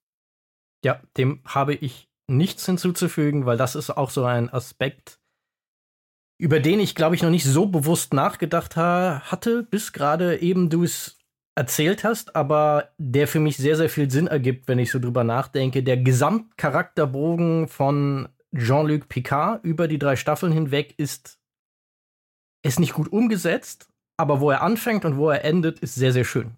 Ja. Definitiv. Ja. Da möchte ich mich Sebastian anschließen. Bisher war mir das auch gar nicht so klar, aber wenn man jetzt drüber äh, nachdenkt, eigentlich echt schön. Ob es jetzt Zufall war oder nicht, aber. Ich, ich vermag es auch nicht zu sagen, ob es Zufall war, aber ähm, sie haben am Ende dann halt was geschafft, was sie am Anfang, was Michael Sheben wollte, haben sie am Ende irgendwie doch noch hingekriegt. Mhm. Wie auch immer. Ja, ich, glaub, ich, ich würde ich vermuten, dass es so ein bisschen Zufall ist, dass es jetzt äh, über drei Staffeln auch irgendwie da äh, Sinn ergibt und so ein bisschen da rund wird, weil im Endeffekt erzählt die Staffel 3 diesen Charakterbogen ja auch alleine und da ist es, glaube ich, kein Zufall, weil ja so viel auch wieder auf Null gesetzt wird durch diese Zeitsprünge im Endeffekt. Mhm. Von dem, was in Staffel 1 und in Staffel 2 an, äh, an, an Entwicklung dort passiert ist. Und Staffel 3 alleine erzählt es ja im Endeffekt irgendwie auch. Ja. Mhm. Ja, ja, das stimmt. Aber aber ich finde die, die Vorstellung gerade schön, dass die ganze Crew, jeder einzelne ist ein Puzzlestück, die zusammen mit Picard erst ein Ganzes ergeben. Äh, das ja, also, noch nicht gesehen. Also Familie war ja ein ganz großes äh, mhm. Wort auch der dritten Staffel. Und ähm, ja, und wenn das alles zusammengepuzzelt wieder ist, dann ist es wieder komplett die Familie wieder da. Ja, der Moment, wo ich ja wirklich fast geheult habe, äh, einfach als Fan, war wirklich der Moment, wo sie alle wieder auf dieser Brücke sind und Picard sagt, äh, wir sind die Crew der Enterprise. Wo auch immer äh, äh du hingehst, gehe ich auch ja. hin. Und das ja. ist so, ja, das ist der, der Kern des Ganzen, das stimmt. Ja. Für mich war das jetzt ganz absurd die letzten Monate, weil ähm, ich parallel jetzt zu dieser dritten Staffel und zu diesen Gefühlen, die die in mir, äh, die die in mir geweckt hat, auch vor allem was dieses Familienthema und dieses Puzzlestück-Thema angeht, angefangen habe, diese Romanreihe für Crosskite zu übersetzen, die ja zwischen Insurrection und Nemesis spielt. Mhm. Und das, diese, die Romane sind toll. Also ich kann die wirklich jedem empfehlen, weil das ist TNG-Feeling der Extraklasse. Mhm. Und ich war halt in dieser Picard-Staffel am Ende dann da an diesem Punkt, dass die alle wieder zusammen sind und dass ich wieder dieses Gefühl hatte, die sitzen äh, zusammen in, in der Beobachtungslounge und beratschlagen, was sie tun, als Einheit. Und dann mhm. übersetze ich diese Romane und es ist genau so. Es ist genau dieses Gefühl zwischen diesen Filmen, wo sie noch alle zusammen waren, bis auf Worf, ähm, wo diese Familie noch zusammen war und die so so funktionieren konnten, weil sie zusammengehalten haben. Und da ist mir das nochmal richtig klar geworden, wie schön das eigentlich über diese ganze TNG-Laufzeit uns vorgeführt wurde. Das ist, ich, ich empfand TNG damals immer als steriler als, als TOS, weil die Figuren ein bisschen unnahbarer waren als die TOS-Charaktere. Aber das stimmt eigentlich gar nicht. Wenn du tief gräbst bei Next Generation, dann ist da, da ist zwar eine Steifheit, eine militärische Steifheit auf diesem Schiff, die wir vorher bei TOS nicht hatten.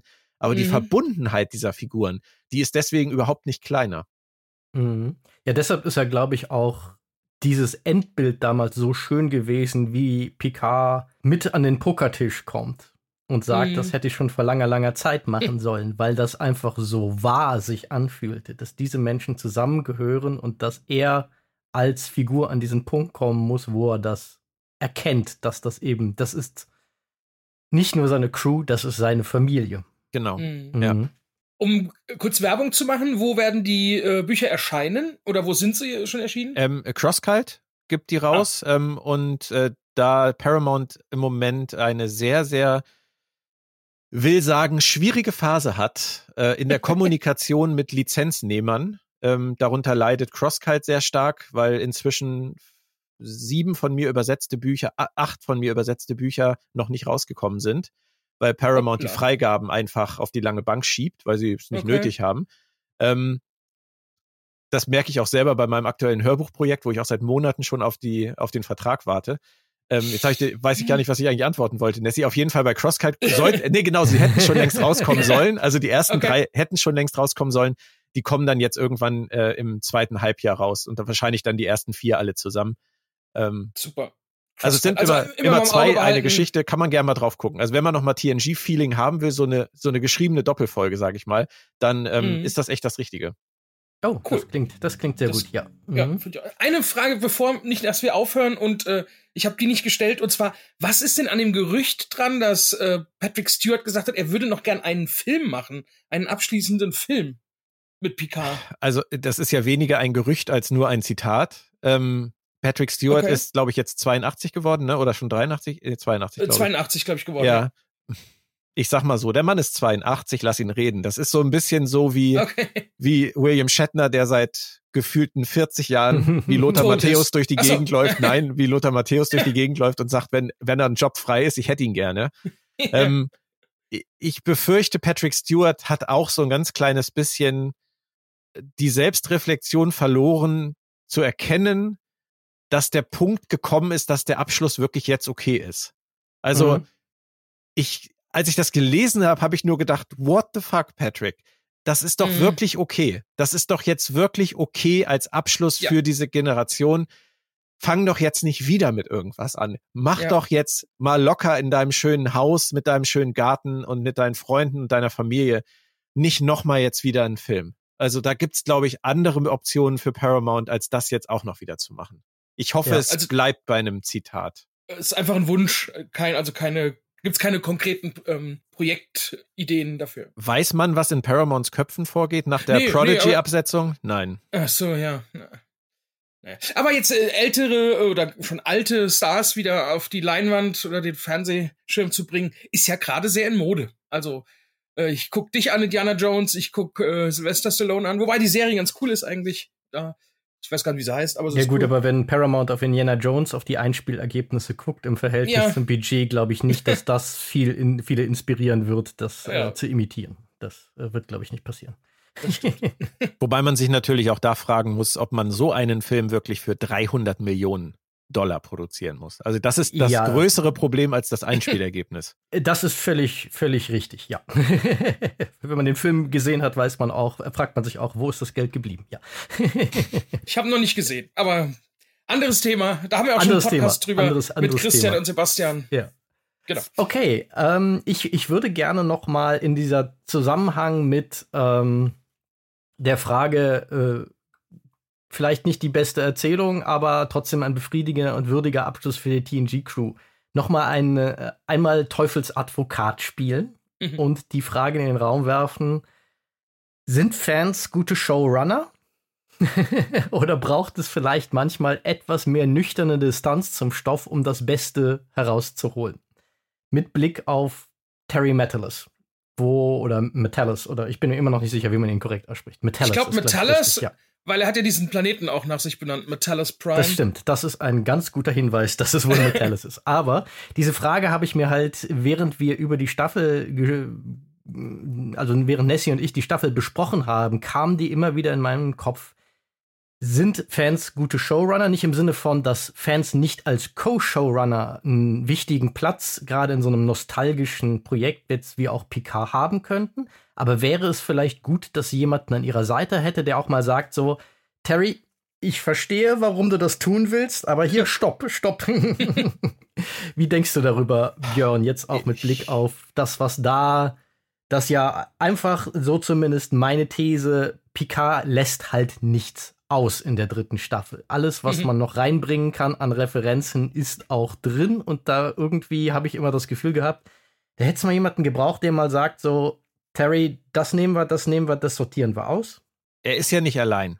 Also selbst wenn wir jetzt uns nur auf Star Trek beschränken, ich habe vorhin schon Nemesis angesprochen, John Logan, der ja durchaus was kann Mhm. und schreibt dann dieses, dieses Nemesis-Drehbuch, das wahrscheinlich auf dem Papier viel besser klang, als nachher auf der Leinwand Mhm. es aussah. Ähm, wo man aber auch merkt, mit Before und mit dem Klon, ähm, das sind auch Geschichten, unausgegorene Geschichten gewesen, die man sich halt vielleicht ausdenkt, wenn man zu nah am Stoff dran ist. Mag sein. Mhm. Ähm, dann haben wir aber zum Beispiel auch noch Manny Koto, der jetzt äh, leider sehr früh verstorben ist, der in der vierten Enterprise-Staffel übernommen hat und da ja auch viel, viel Gutes gemacht hat und dafür Mhm. gesorgt hat, dass das wahrscheinlich die beste Staffel von Star Trek Enterprise geworden ist für viele. Absolut. Aber der auch an einigen Stellen, zum Beispiel was die Klingonen angeht, diese Klingonen-Doppelfolge, auch gezeigt hat, dass es nicht immer gut ist, alles zu machen, was einem einfällt als Fan. Ähm, Mhm. und Metallas hat halt die Allmacht bekommen, mit dieser dritten Staffel zu machen, was er will.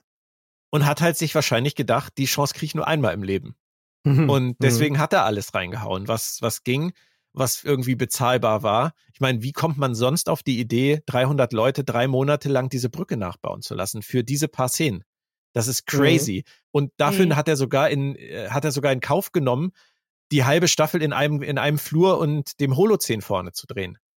Das, das muss man sich mal überlegen, weil ihm das so wichtig war als Fan, diese Brücke nochmal bauen zu lassen. Da würde jeder, der irgendwie aus der, aus der Betriebswirtschaft kommt, würde zu ihm sagen, Junge, benutzt das Geld doch bitte etwas ausgewogener. Das können wir doch Mhm. anders lösen. Das musst du doch nicht bauen lassen. Aber nein, das Mhm. wollte er. Und ich glaube genau, dass du damit recht hast, da fehlt das Korrektiv in solchen Situationen. Ähm, ich glaube, für eine Serie auf Dauer wäre Metallas alleine garantiert nicht der richtige Showrunner. Nicht nach dem, was er jetzt hier gemacht hat. Aber als Impulsgeber für, für solche Dinge ist es, glaube ich, gut, wenn du so jemanden im, im Team hast, der darf halt nur nicht die Alleinverantwortung tragen. Mhm. Mhm. Und das ist zum Beispiel auch so ein Grund. Ich werde ganz oft gefragt, ob ich nicht mal Bock hätte, einen Star Trek-Roman zu schreiben. Und ähm, abgesehen davon, dass ich nicht glaube, dass das jemals passieren wird, weil ja erst äh, es überhaupt erst einmal passiert ist, dass deutsche Autoren Star Trek Romane schreiben dürfen. Christoph hum Christian Humberg und Bernd Perplis. Genau, richtig? die drei Prometheus Romane. Sonst ist das ja noch nie vorgekommen, dass äh, dass außerhalb von Amerika Leute das durften. Von daher glaube ich, das würde nie passieren. Aber ich hätte auch einen heiden Respekt davor, weil ich natürlich auch so extrem nah an allem dran bin und äh, so eine Serie wie Lower Decks genau wie Mike McMahon, feier für diese ganzen Verweise, dass ich natürlich auch wahnsinnig Gefahr laufen würde, mich zu fragen, wer muss da jetzt alles auftreten? Wen wollte ich schon immer mal wieder schreiben? Meine ganzen Mhm. Lieblingsfiguren, ob es dann am Ende Sinn ergibt, dass Garak und, und Seven of Nine äh, zusammen ein Abenteuer erleben, das ist mir dann ja vielleicht auch am Ende egal, weil ich habe die Chance, es einmal zu tun. Aber die Gefahr ist riesig. Und äh, ich glaube, er ist halt sehenden Auges und mit voller Begeisterung in diese, in diese Falle gelaufen. Und ich glaube, es stört ihn auch eigentlich gar nicht. Der hat gemacht, was er wollte. Ähm, Mhm. Aber es ist kein tragfähiges, langfristiges Konzept für so eine Serie, zum Beispiel wie Star Trek Legacy, wie er ja vorhat. Glaube ich, wäre das Mhm. nicht die richtige Lösung. Da sprichst du äh, etwas an, was ich als. Abschlussfrage haben wollte, aber egal, wir bringen es jetzt einfach hier direkt unter. Star Trek Legacy, wäre das etwas, Björn, worauf du dich freust? Oder denkst du so, oh, lass das lieber? Ähm, Hm. ich, ich bin ein großer Fan von Seven of Nine. Ich finde, Jerry Ryan Ja. hat die dritte Staffel ganz, ganz, ganz toll gespielt. Ich Absolut. finde ihre Figur super. Und ich bin auch grundsätzlich ein Fan davon, ähm, so eine Anthology-Serie zu machen und uns zu zeigen, was aus Figuren geworden ist, die wir von früher kennen. Mhm. Mhm. Deswegen mag ich ja auch Lower Decks. Hm. Aber so wie er es jetzt am Ende aufgesetzt hat mit Seven, Ruffy und, und Jack Crusher auf dieser um, äh, um äh, benannten Titan, wo ich auch nicht so hundertprozentig sicher bin, ob ich das gut oder schlecht finde, Mhm. Ähm, Mhm. weiß ich nicht, ob das, ob das ein Konzept ist, was trägt, weil wir haben mit Strange New Worlds eine Serie mit einer Crew, auch, auch einer Crew, wo wir die Figuren schon vorher kannten und kennen, die jede Woche Abenteuer erleben. Und ich Mhm. glaube, wir brauchen nicht noch so eine Serie an Bord Mhm. der neuen Enterprise. Das, äh, ich sag mal so, sie können gern alles machen, was sie wollen. Ich gucke mir das gerne an und wenn ich Spaß dran habe, bin ich der glücklichste Mensch der Welt. Aber Mhm. ich freue mich tatsächlich mehr über Konzepte, die nicht ganz so vorhersehbar und ausgelutscht sind. Äh, deswegen mochte ich zum Beispiel auch den Ansatz von Prodigy sehr. Ähm, Ja, absolut. Ich, ich kann dir nicht sagen, ich hätte keinen Bock drauf, weil natürlich hätte ich Bock auf eine Serie, die alte Figuren wieder zurückbringt. Ich habe mich auch über Tuvok gefreut zum Beispiel oder über Rolaren, die wiederzusehen. Aber ob es der richtige Weg für Star Trek ist, gerade im, im Hinblick auf diesen Kostenfaktor und den Sparzwang, dem die ausgesetzt sind Mhm. und ähm, jetzt auch dem Streik, der wahrscheinlich auch eh verhindert, dass sowas in den nächsten Jahren passiert. Ähm, Mhm. Ich glaube, es ist nicht die richtige Richtung. Die sollen lieber die, die Projekte jetzt weitermachen, die sie haben und die, die sie schon in der Pipeline haben mit Academy. Und dann gucken wir mal weiter. Also ich, ich sehe die Legacy-Serie auch ehrlich gesagt im Moment nicht. Ja. Ja, ich im Großen und Ganzen stimme ich dann mit dir überein. Der einzige Aspekt, der mich wirklich reizen würde an Star Trek Legacy, wäre tatsächlich Seven of Nine, weil ich die Figur nach wie vor großartig finde. Und ich finde Jerry Ryan in dieser Rolle nach wie vor absolut großartig. Die Frau ist, glaube ich, jahrelang tendenziell immer unterschätzt worden, weil sie halt diese ja, Mhm. 90er, frühe 2000er äh, Kardinalssünde begangen haben, sie in diesen furchtbaren Catsuit zu stellen und diese ganze Sexismusdebatte hat immer überschattet, was für eine fantastische Schauspielerin Jerry Ryan ist und wie cool diese Figur eigentlich ist und ihr dann noch mal noch ein bisschen mehr späte Genugtuung zu verschaffen, die sie ja eigentlich mit Picard jetzt schon hat, weil ich finde auch, sie ist in Staffel 3 absolut sensationell gut und eines der Highlights für mich auch dieser, dieser Staffel. Mhm. Ähm, ja, das wäre aber so der größte Aspekt. Ansonsten bin ich mir auch nicht sicher, wie groß der Gefallen ist, den sie sich damit tun, auch noch mit diesem Setup mit Q. Und da sind wir Mhm. bei einem weiteren Punkt. Ja. Vielleicht ahnst du, warum ich das sage, Sebastian. ah, ist das der Moment, wo äh, dein Fernseher fast gelitten hätte? Ja, wo er fast gestorben wäre, genau. Ja. ja. okay. Äh, so, wollen wir darauf kurz eingehen oder? Dann, dann lass uns darauf kurz eingehen, weil äh, furchtbar viel habe ich dem eh nicht zu, hinzuzufügen, was du gerade gesagt hast. Nee, ich könnte noch sagen, also bei Legacy wird mich sehr reizen tatsächlich, äh, was sie aus einer äh, oder aus der Beziehung ähm, Seven of Nine Ruffy machen würden und ob sie das aufgreifen würden. Das fand ich sehr spannend. Schade, dass das in der dritten Staffel so ein bisschen zu kurz kam. Aber mhm. Ja, das, das, das ist halt auch so ein Thema, dass, äh, dass wir da auch nicht so richtig wissen, worauf sie hinaus wollen. Ne? Das, ähm, ja. das ist schade. Das, das war in der zweiten Staffel köchelte das ja auch nur so vor sich hin. Mhm. Und ähm, jetzt kann man es nicht mal mehr als Köcheln bezeichnen.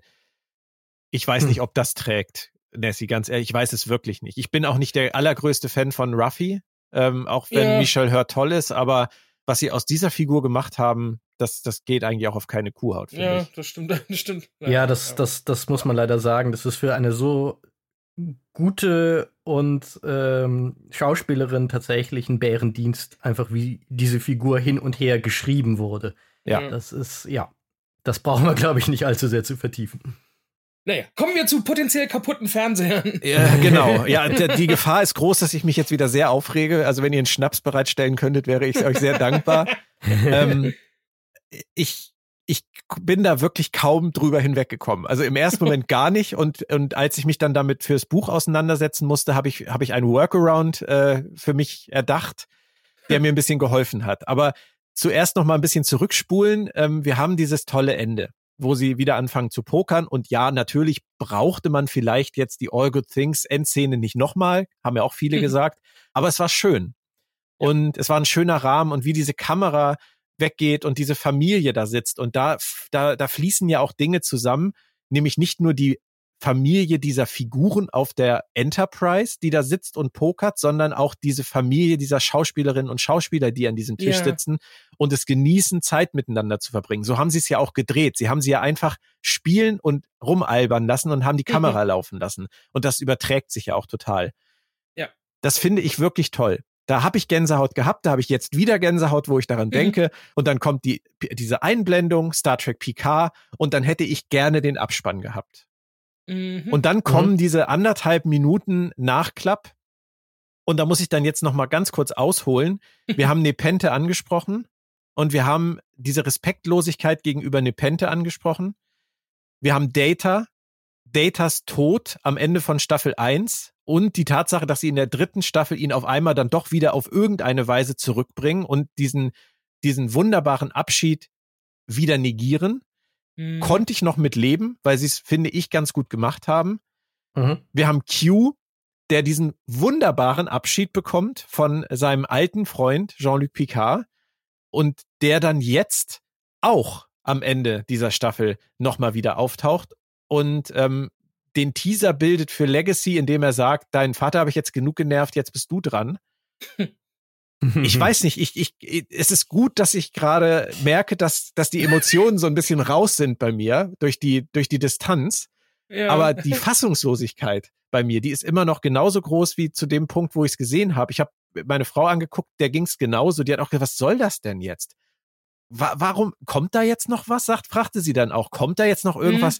Mhm. Nein, es kommt nichts. Warum? Jetzt rege ich mich doch auf. Warum kann man dieses Ende nicht für sich stehen lassen. Metallas hat eine so vollgeladene Fanservice-Staffel gemacht. Von der ersten Sekunde bis zur letzten. Mit dieser Pokerszene perfekt beendet. Diese Staffel steht für sich als Gesamtkunstwerk des Fanservice und für mhm. uns Fans der Next Generation als Abschluss dieser Next Generation. Ja. Und dann macht er nämlich genau das, was wir schon x-mal heute gesagt haben. Er macht was, weil er es kann er klatscht auch noch Q dran, weil wie cool wäre das, wenn John Delancey auch noch auftreten würde. Mhm. Und macht sein eigenes Ende kaputt. Weil es nicht mehr rund ist, weil es offen ist, weil es jetzt etwas sagt, was wir nicht verstehen. Und zudem, warum zeigt sich Q Jack Crusher in alt? Das verstehe ich nicht. Das macht er doch nur für Picard, um aufzuholen.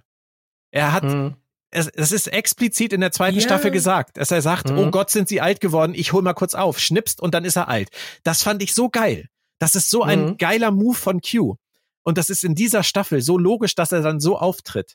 Aber doch jetzt nicht mehr, wenn er jetzt irgendwie doch nicht gestorben ist und wiedergeboren ist und jetzt doch wieder der Q ist, der er immer war, dann muss er das doch nicht. Dann kann er sich doch auch Jack Crusher so zeigen, wie er sich ihm zeigen will und nicht, wie er sich seinem alten Herrn gezeigt hat.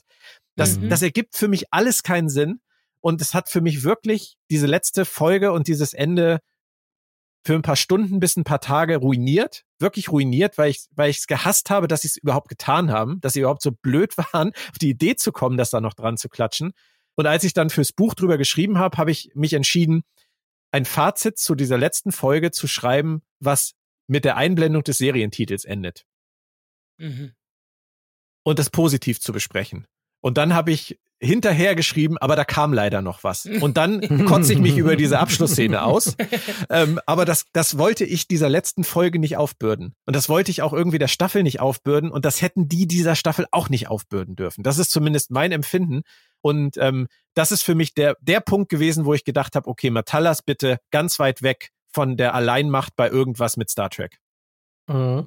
Ja, ich kann das gut nachvollziehen, diese Gefühle, weil es sich für mich auch weniger wie ein irgendwie sinniger Nachklapp äh, anfühlt, weil es ist klar ein Teaser, hast du es gerade genannt, auf diese neue Serie, aber diese neue Serie, von denen ja bei Paramount vermutlich in dem Moment, wo die diese Szene gesehen haben, alle gesagt haben so, wusste gar nicht, dass wir das in Produktion haben, das ja. ist uns neu.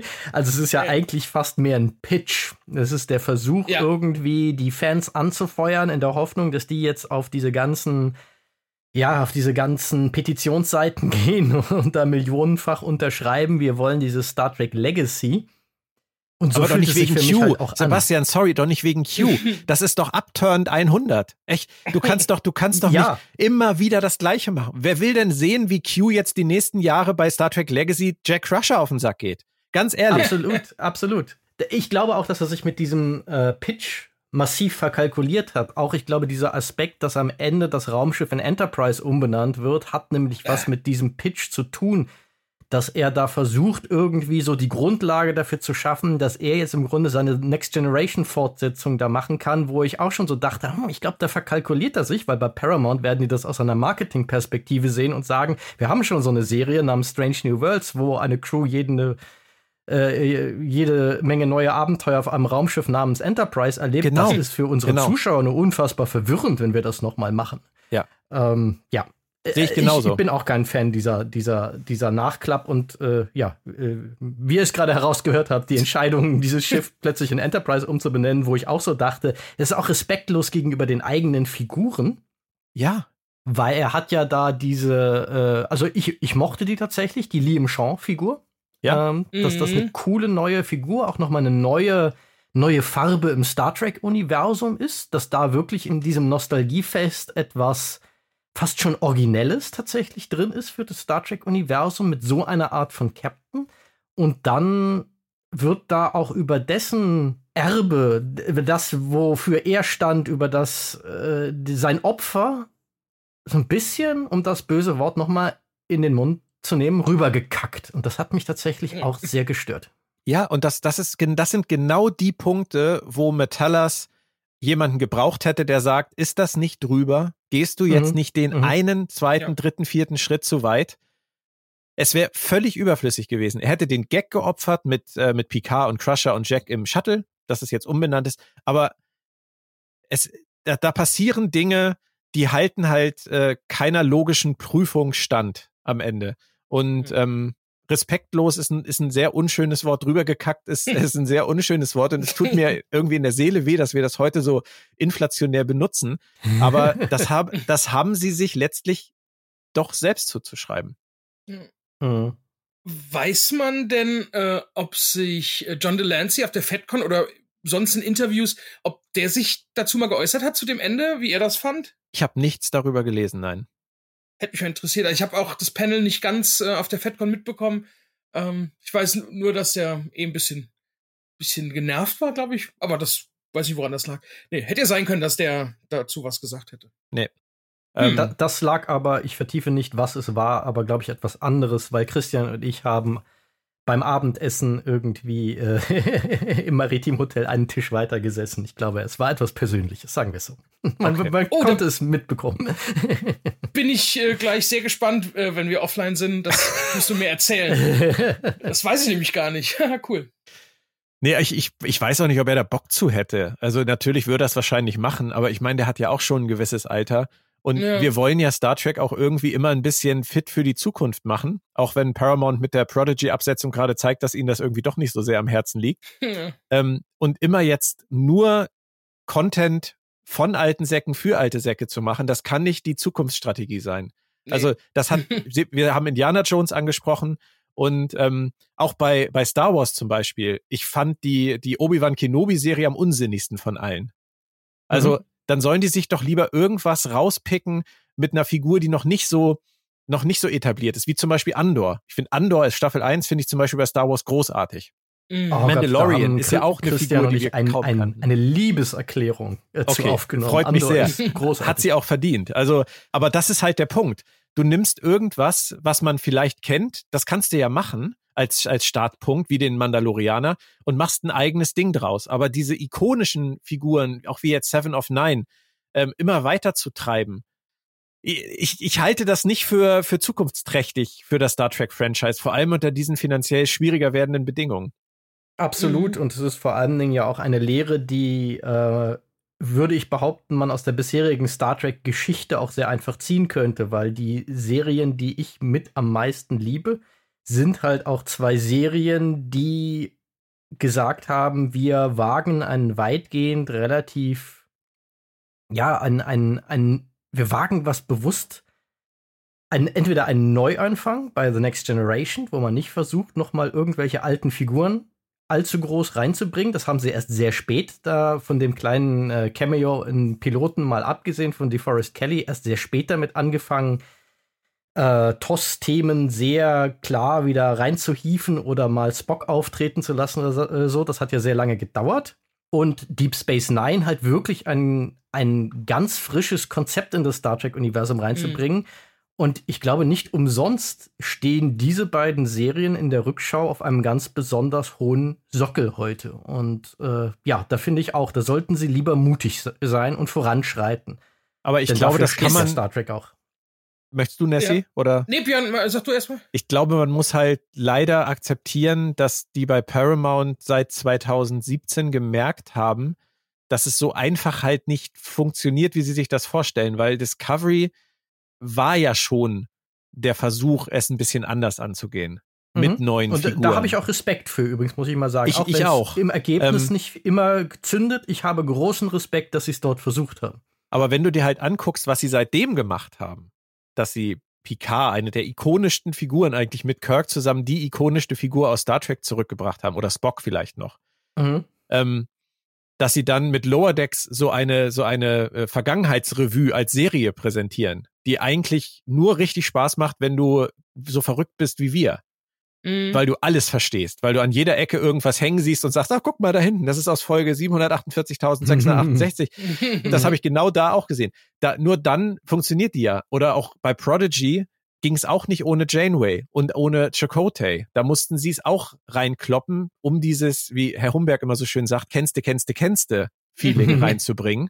Mhm. Ähm, Strange New Worlds ist das beste Beispiel jetzt. Du hast die Enterprise, du hast Captain Pike, du hast Spock, du hast Uhura, du hast Chapel, du hast absolut Play it safe. Und Mhm.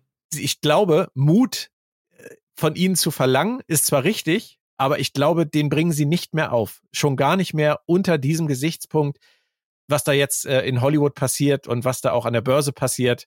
Wenn ich die Academy-Serie mir vorstelle, dann sehe ich sehr viele überarbeitete Disco Discovery-Kulissen. Meiner Meinung nach auch der Grund für die Absetzung von Discovery übrigens. Ähm, und ich sehe auch Schauspieler aus Discovery auftreten als Dozenten an dieser Schule, wie zum Beispiel Mhm. Tilly, wie zum Beispiel Dr. Kolber, die könnte ich mir sehr gut vorstellen, oder auch Saru. Ja, bei Tilly würdest du dich doch sehr freuen. Das ist ein anderes Thema jetzt inzwischen. Ich finde, die, die haben sie wie Ruffy auch unge ungut geschrieben über die Jahre. Aber da, da, Da siehst du, dass ich erst, dass ich erst bei Folge, also noch zweistellig bei eurem Podcast bin. äh, weil da, da bist du noch absolut, Tilly. wow, zweistellig. Da bist du aber ganz schön zurück. Ähm, ja, ich habe doch erst vor, vor einem Jahr angefangen. also, ja, dann, dann bist du gut. Nein, aber ja. ich sehe halt, ich sehe halt bei denen wirklich überhaupt nichts, äh, nichts Kreatives am Horizont. Auch Section 31, das zielt nur auf den Star-Appeal von Michel Jo ab. Und darauf kennst du, kennst du, kennst du aus. Star Trek mhm. Discovery fandst du damals gut, findest du jetzt auch super. Mission Impossible mit Michel Jo und Star Trek. Aber ich glaube, mehr sollten wir da im Moment nicht erwarten. Mhm. Ja, das ja. ist fast schon die Antwort auf die Frage, die ich vor, vor ein paar Minuten stellen wollte. Woran liegt's eben? Ist es wirklich nur der Mut oder ist es die einfach die, die, die äh, fehlende äh, gute Autoren, die einfach was ganz Neues schreiben können? Ich meine, äh, auch bei Star Wars, äh, es gibt unendliche Planetenmöglichkeiten, irgendwie da gute Geschichten zu schreiben. Äh, ist es dann vielleicht letztendlich doch nur der Mut, dass sie sagen, komm, wir nehmen was Bekanntes, das geht zumindest nicht, kann nicht ganz in die Hose gehen dann. Ja, das ist auch so eine schwere Frage, weil ich glaube, es uns recht zu machen, ist sowieso das Schwerste überhaupt. Ja, okay. Und, das stimmt allerdings. ja, und ähm, die, die Popularität von Strange New Worlds zeigt letztendlich ja sehr deutlich, wie eingefahren wir sind. Weil Strange New Worlds, ohne der Serie zu nahe zu treten, weil ich finde die ja toll, mhm. ähm, ist letztendlich nur ein super stylisch, schick aussehendes Update von TOS. Ja. Und mhm. sogar mit Figuren aus TOS, die mhm. wir kennen. Und jetzt sogar mit, mit Kirk, den sie jetzt in der zweiten Staffel ja auch in einem Maße in diese, in diese Folgen reinwerfen, mit der ich überhaupt nicht gerechnet habe. Ich auch nicht. Ähm, das hat mich so überrascht, wie schnell ja. das jetzt ging. Und, und wie viel, ne? In, in wie vielen ja. Konstellationen. Also, ähm, Würde die, die Serie nicht auch funktionieren mit einer komplett neuen Crew? meinetwegen trotzdem Enterprise, aber eine komplett neue Crew? Ist die gleiche Frage wie bei Picard Staffel 3 und ich befürchte, die Antwort ist recht ähnlich. ähm, das ist eine Serie für, für die Altfans. Ich, Star Trek besitzt bei den jungen Leuten keine Relevanz. Wenn du die fragst, womit die sich beschäftigen, dann kriegst du Antworten wie Roblox oder TikTok oder Minecraft, aber mhm. garantiert nicht Star Trek. Und mhm. wenn ich versuchen mhm. würde, meiner 13-jährigen Tochter, die jetzt wirklich in dem Alter wäre, wie ich damals, Star Trek geil zu finden, wenn ich der Strange New Worlds zeigen würde, glaube nicht, dass das irgendwas bei ihr auslösen würde.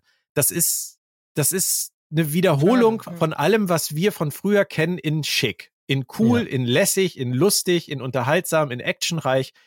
Aber Star Trek für eine neue Generation von Fans ist auch das halt leider nicht. Und ähm, ich glaube, ja, die sind. ist es bald tot, weil wir, wir werden ja auch älter und irgendwann sind halt die Altfans weg und dann. Ja, aber sie haben ja ihren Weg verlassen. Sie haben, sie haben versucht, mit Prodigy jetzt mhm. irgendwie ein junges Publikum zu finden. Könnt ihr mir erklären, was da vor sich geht? Warum die dieses, dieses Konzept nach einer Staffel verwerfen, obwohl diese Serie ja wirklich wahnsinnig viel Lob, Anerkennung und Preise und, und Nominierungen hm. bekommt. Es ist ja nicht so, dass Prodigy von irgendjemandem als, als kreativer Fehlschlag bezeichnet worden wäre. Warum mhm. tun die das? Ich kann das, also aus einer Wirtschaftssicht kann ich dir das wunderbar erklären, aus einer kreativen Sicht kann ich es dir null erklären und ich halte es auch für eine unfassbar kurzsichtige Entscheidung. Das um mal, äh, weil im Endeffekt ist ja keine Frage, es ist halt ein Steuersparmodell, das jetzt aus dem Service rauszunehmen. Aber äh, was vielleicht auch ein bisschen eine Aussage darüber ist, wie hoch das Wasser äh, Paramount mittlerweile steht, nämlich schon Oberkante Unterkiefer sozusagen, weil das äh, es gibt auch äh, ab kürzlich erst ähm, in Variety ein Interview mit einem Industrieanalysten gelesen, der sagt, so wenn man sich die Paramount Bilanzen ansieht, muss man die Frage stellen, wie lange es dieses Studio noch gibt oder ob die nicht ein ganz heißer Übernahmekandidat in den nächsten Jahren für ja. einen Konkurrenten oder irgendeinen anderen Player, der gerne in dieses Geschäft rein möchte, sind. Aber ja, unter dem Aspekt, wie mache ich die Marke Star Trek zukunftstauglich, halte ich das für eine völlig unsinnige ähm, Entscheidung. Da hätte man einfach im Zweifelsfall sagen müssen, wir haben jetzt mal Geduld damit, auch wenn es vielleicht von den Zuschauerzahlen nicht sofort so der Instant-Mega-Hit ist. Aber wenn das Franchise eine Zukunft haben muss, dann müssen Dinge wie Prodigy, die kreativ gut sind, und sich an ein jüngeres Publikum richten, dann müssen wir denen ein bisschen mehr Zeit geben. Ja, aber du hast es, glaube ich, gerade selbst beantwortet. Wahrscheinlich ist der Punkt ganz simpel. Die langfristige Strategie das so zu machen, wie du es gerade gesagt hast, wäre korrekt. Und ich glaube, das ist auch das, was sie vorgehabt haben. Mhm. Aber sie können es nicht mehr. Sie ja. haben kein Geld und keine Zeit mehr für eine langfristige Strategie. Und ähm, deswegen versuchen sie, glaube ich, jetzt mit diesem, mit diesem Fokus auf das, was funktioniert, was im Zweifelsfall das ist, was sie schon immer gemacht haben. Und da wären wir dann auch wieder bei Legacy eigentlich. Ähm, ja. So viel noch irgendwie rauszuquetschen, finanziell wie geht. Mhm. mhm. Ja, ein da, wahrscheinlich ist das das Problem. Ja. Ein Ertrinkender greift halt nach dem Rettungsring, der vor seiner Nase ist, nicht vor dem, der irgendwo in zwei ja. Kilometern das das, das große Schiff, das irgendwo in zwei Kilometern Entfernung schwimmt, ist dann vielleicht nicht so attraktiv im Vergleich. Star Wars hat das halt besser gemacht. Ne? Die haben viel früher angefangen, mit ihren Animationsserien auf ein junges Publikum zu gehen und haben das ja. über viele, viele, viele Jahre, Jahrzehnte aufgebaut. Und das geht halt nicht in zwei Jahren. Du kann, oder in einem. Du kannst mit einer Staffel Prodigy kannst du nicht schnips die jungen Leute zu Star Trek lotsen. Vor allem nicht mhm. bei einem, bei einem neuen Streamingdienst, der hier noch so eine geringe Abdeckung hat. überhaupt weltweit so eine geringe Abdeckung hat. Wie soll das gehen? Und ähm, dann lief das jetzt das erste Mal letztes Jahr überhaupt im deutschen Free TV, sodass das Kinder hätten zufällig sehen können. Aber so funktioniert das ja nicht. Es ist ja nicht so, dass irgendwie ganz Deutschland nur darauf wartet, dass auf Togo Prodigy läuft. Das mhm. muss sich über Jahre entwickeln. Über Jahre müssen diese, diese Sachen nachgeschoben werden. Prodigy, was Neues. Academy, für die dann Heranwachsenden, die da irgendwie so ein Beverly Hills 90210 im All dann irgendwann finden. Der, der Plan ist nicht schlecht. Aber wenn wirklich das Geld fehlt, dann ähm, wird das, werden das heiße Jahre jetzt, glaube ich, in, in nächster Zeit. Ja, mit sehr halt auch überraschenden sehr, Entwicklungen. Eine sehr kurzsichtige Strategie insofern, dass Prodigy aus meiner Sicht die Serie gewesen wäre, die sie auch noch an Amazon hätten lizenzieren müssen, weil Amazon ist tatsächlich ein sehr starker Player, was das Thema Kinderserien angeht, neben Disney Plus der stärkste auf dem Markt überhaupt, was so sein Profil angeht. Und gerade dort das zu platzieren auf einer Plattform, wo es auch gesehen und wahrgenommen wird. Aber ja. Aber weißt du, was Gott. der Witz ist? Dass der Gedanke kam mir tatsächlich erst so in den letzten Tagen ich meine Reaktion auf diese ganze Prodigy-Geschichte war wahrscheinlich genauso wie eure. Völliges Unverständnis, kreativ mhm. gesehen. Ähm, aber natürlich, ich, ich weiß auch, dass die das aus, aus Steuerspargründen machen, aber ich verstehe nicht, warum sie das höher gewichten in dem Fall. Weil mhm. ich mir einfach nicht vorstellen kann, dass denen das Wasser so bis zum Hals steht. Das ist ja eine, ist ja eine grauenvolle Vorstellung, dass es da wirklich schon eins vor zwölf ist aber mhm. scheint ja so zu sein. Aber vielleicht, und das kam mir die letzten Tage, das, was du gerade gesagt hast, vielleicht ist das tatsächlich ein Teilaspekt dieser Entscheidung, den wir alle bisher irgendwie so ein bisschen unter den Tisch fallen lassen.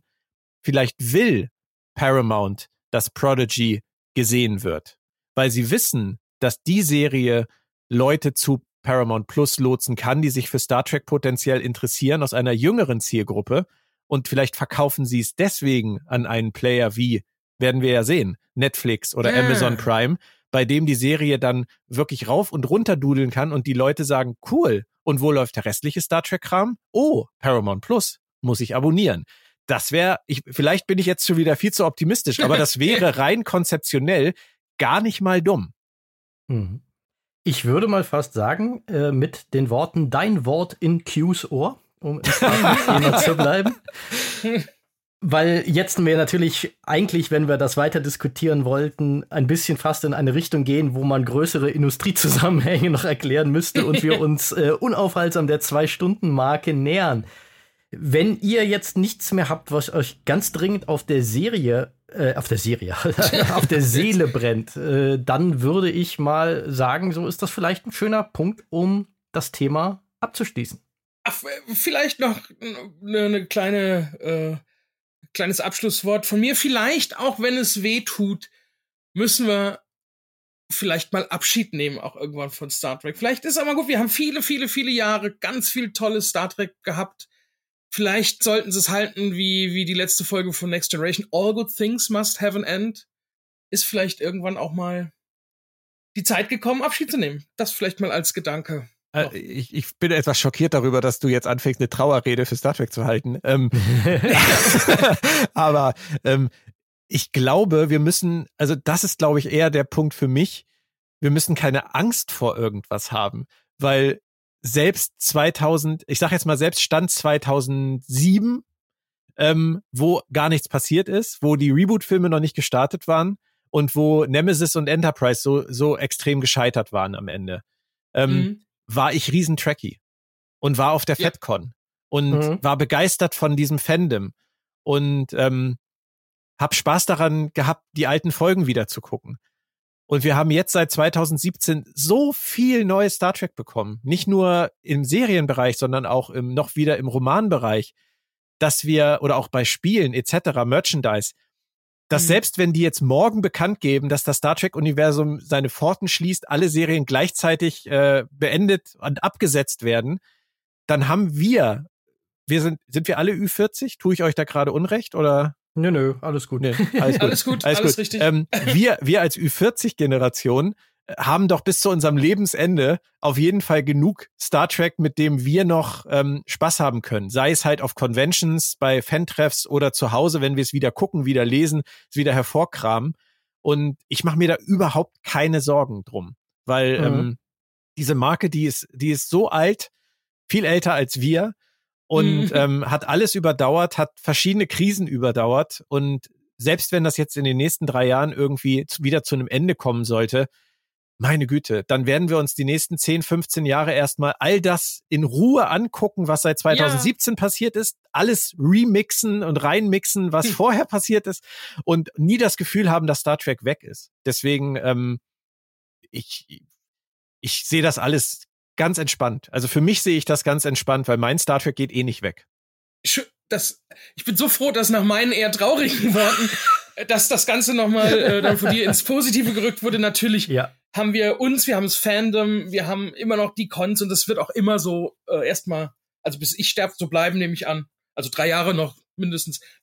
äh, äh, nein, äh, also ja, schön, danke für die Worte. Das sind, äh, glaube ich, tolle Abschlussworte für diesen Podcast. Absolut. Das finde ich einen sehr, sehr schönen Abschluss. Und in diesem Sinne bedanke ich mich ganz, ganz dolle bei dir, Björn, dass du heute dir die Zeit genommen hast, mit uns über Star Trek Picard und auch noch ein bisschen allgemeiner über Star Trek jetzt zu philosophieren, wo die ganze Sache hingeht. Es hat mir sehr viel Spaß gemacht. Vielen Dank für die Einladung. Es hat mir sehr viel Spaß gemacht. auch das vielen Dank von mir natürlich. Ja. Immer wieder ein Fest mit dir. Und ähm, ja, wir sehen uns ja irgendwann bald wieder. Vermutlich. Hoffe ich doch. Äh, das, da kommt man nicht drum rum. es war jetzt böser als. Nein, wir, ich freue mich auf unser nächstes Treffen, sei es äh, virtuell oder live auf einer Bühne. Das möchte ich so unterschreiben. Okay, dann äh, schreite ich zum traditionellen Abschieds- und Promotion-Block. Äh, nur, dass dieser Promotion-Block jetzt noch die Aufforderung hat, wenn euch Björn Sülter bis heute noch kein Begriff war, was mir fast unvorstellbar was? erscheint, wenn ihr euch für Star Trek interessiert. Aber gut, dann bitte Björn jetzt googeln und auf den äh, zum Verlag in Farbe und Bunt sofort äh, laufen. Da werdet ihr ganz viele noch unentdeckte Schätze heben, wenn ihr noch nicht wisst, dass es Björn gibt und was er so gemacht hat bisher. In diesem Sinne, Sinne, in diesem Sinne, ja, da verlässt mich schon die Sprachfähigkeit zum Schluss jetzt. In diesem Sinne danke ich euch, unseren Zuhörern, wieder einmal, dass ihr uns die Treue gehalten habt und uns so lange zugehört habt. Wenn ihr Feedback zu dieser Folge, zu Star Trek Picard oder anderen Nerd- und Geek-Themen im Allgemeinen habt, dann besucht uns doch gerne auf unserem Discord-Kanal. Da kann man mit uns und anderen gleichgesinnten Nerds und Geeks über alle möglichen Geek-Themen der Welt diskutieren. Wenn es euch gefallen hat, dann freuen wir uns natürlich ganz toll über eine gute Bewertung auf Apple Podcasts und oder Spotify und natürlich dort auch über eine geschriebene Rezension, denn die hilft uns sichtbarer zu werden. Und wenn ihr sagt, so ein trotz der epischen Laufzeit wieder dieses Podcast würden wir gerne mehr von diesen lustigen Gestalten hören, dann könnt ihr uns auf Steady oder Patreon ein paar Euro ins Sparschwein werfen. Ab 5 Euro gibt es alle unsere Unterstützerformate äh, ja, frei Haus geliefert eine dicke, fette, traditionelle Liebeskartoffel an alle, die das bereits tun. Ansonsten sind wir bekanntlich regelmäßig live auf Twitch, also im Moment etwas seltener, weil wir haben Sommerpause, aber selbst die Sommerpause hat eine Sommerpausenpause hin und wieder. Und auf YouTube sind wir auch. Folgt uns gerne auch auf Instagram, Twitter und Facebook und nutzt diese Kanäle, um andere Leute, die uns noch nicht kennen, auf uns aufmerksam zu machen und natürlich auch auf den lieben Björn. Und alle Links, die dafür relevant sind, gibt es auf www.lastgeektonight.de oder wie ich immer sage, ihr könnt es auch einfach von den Dächern schreien. In diesem Sinne, möge die Macht mit euch sein, live long and prosper and thanks for all the fish. Tschüss und bis zum nächsten Mal. Tschüss. Ciao.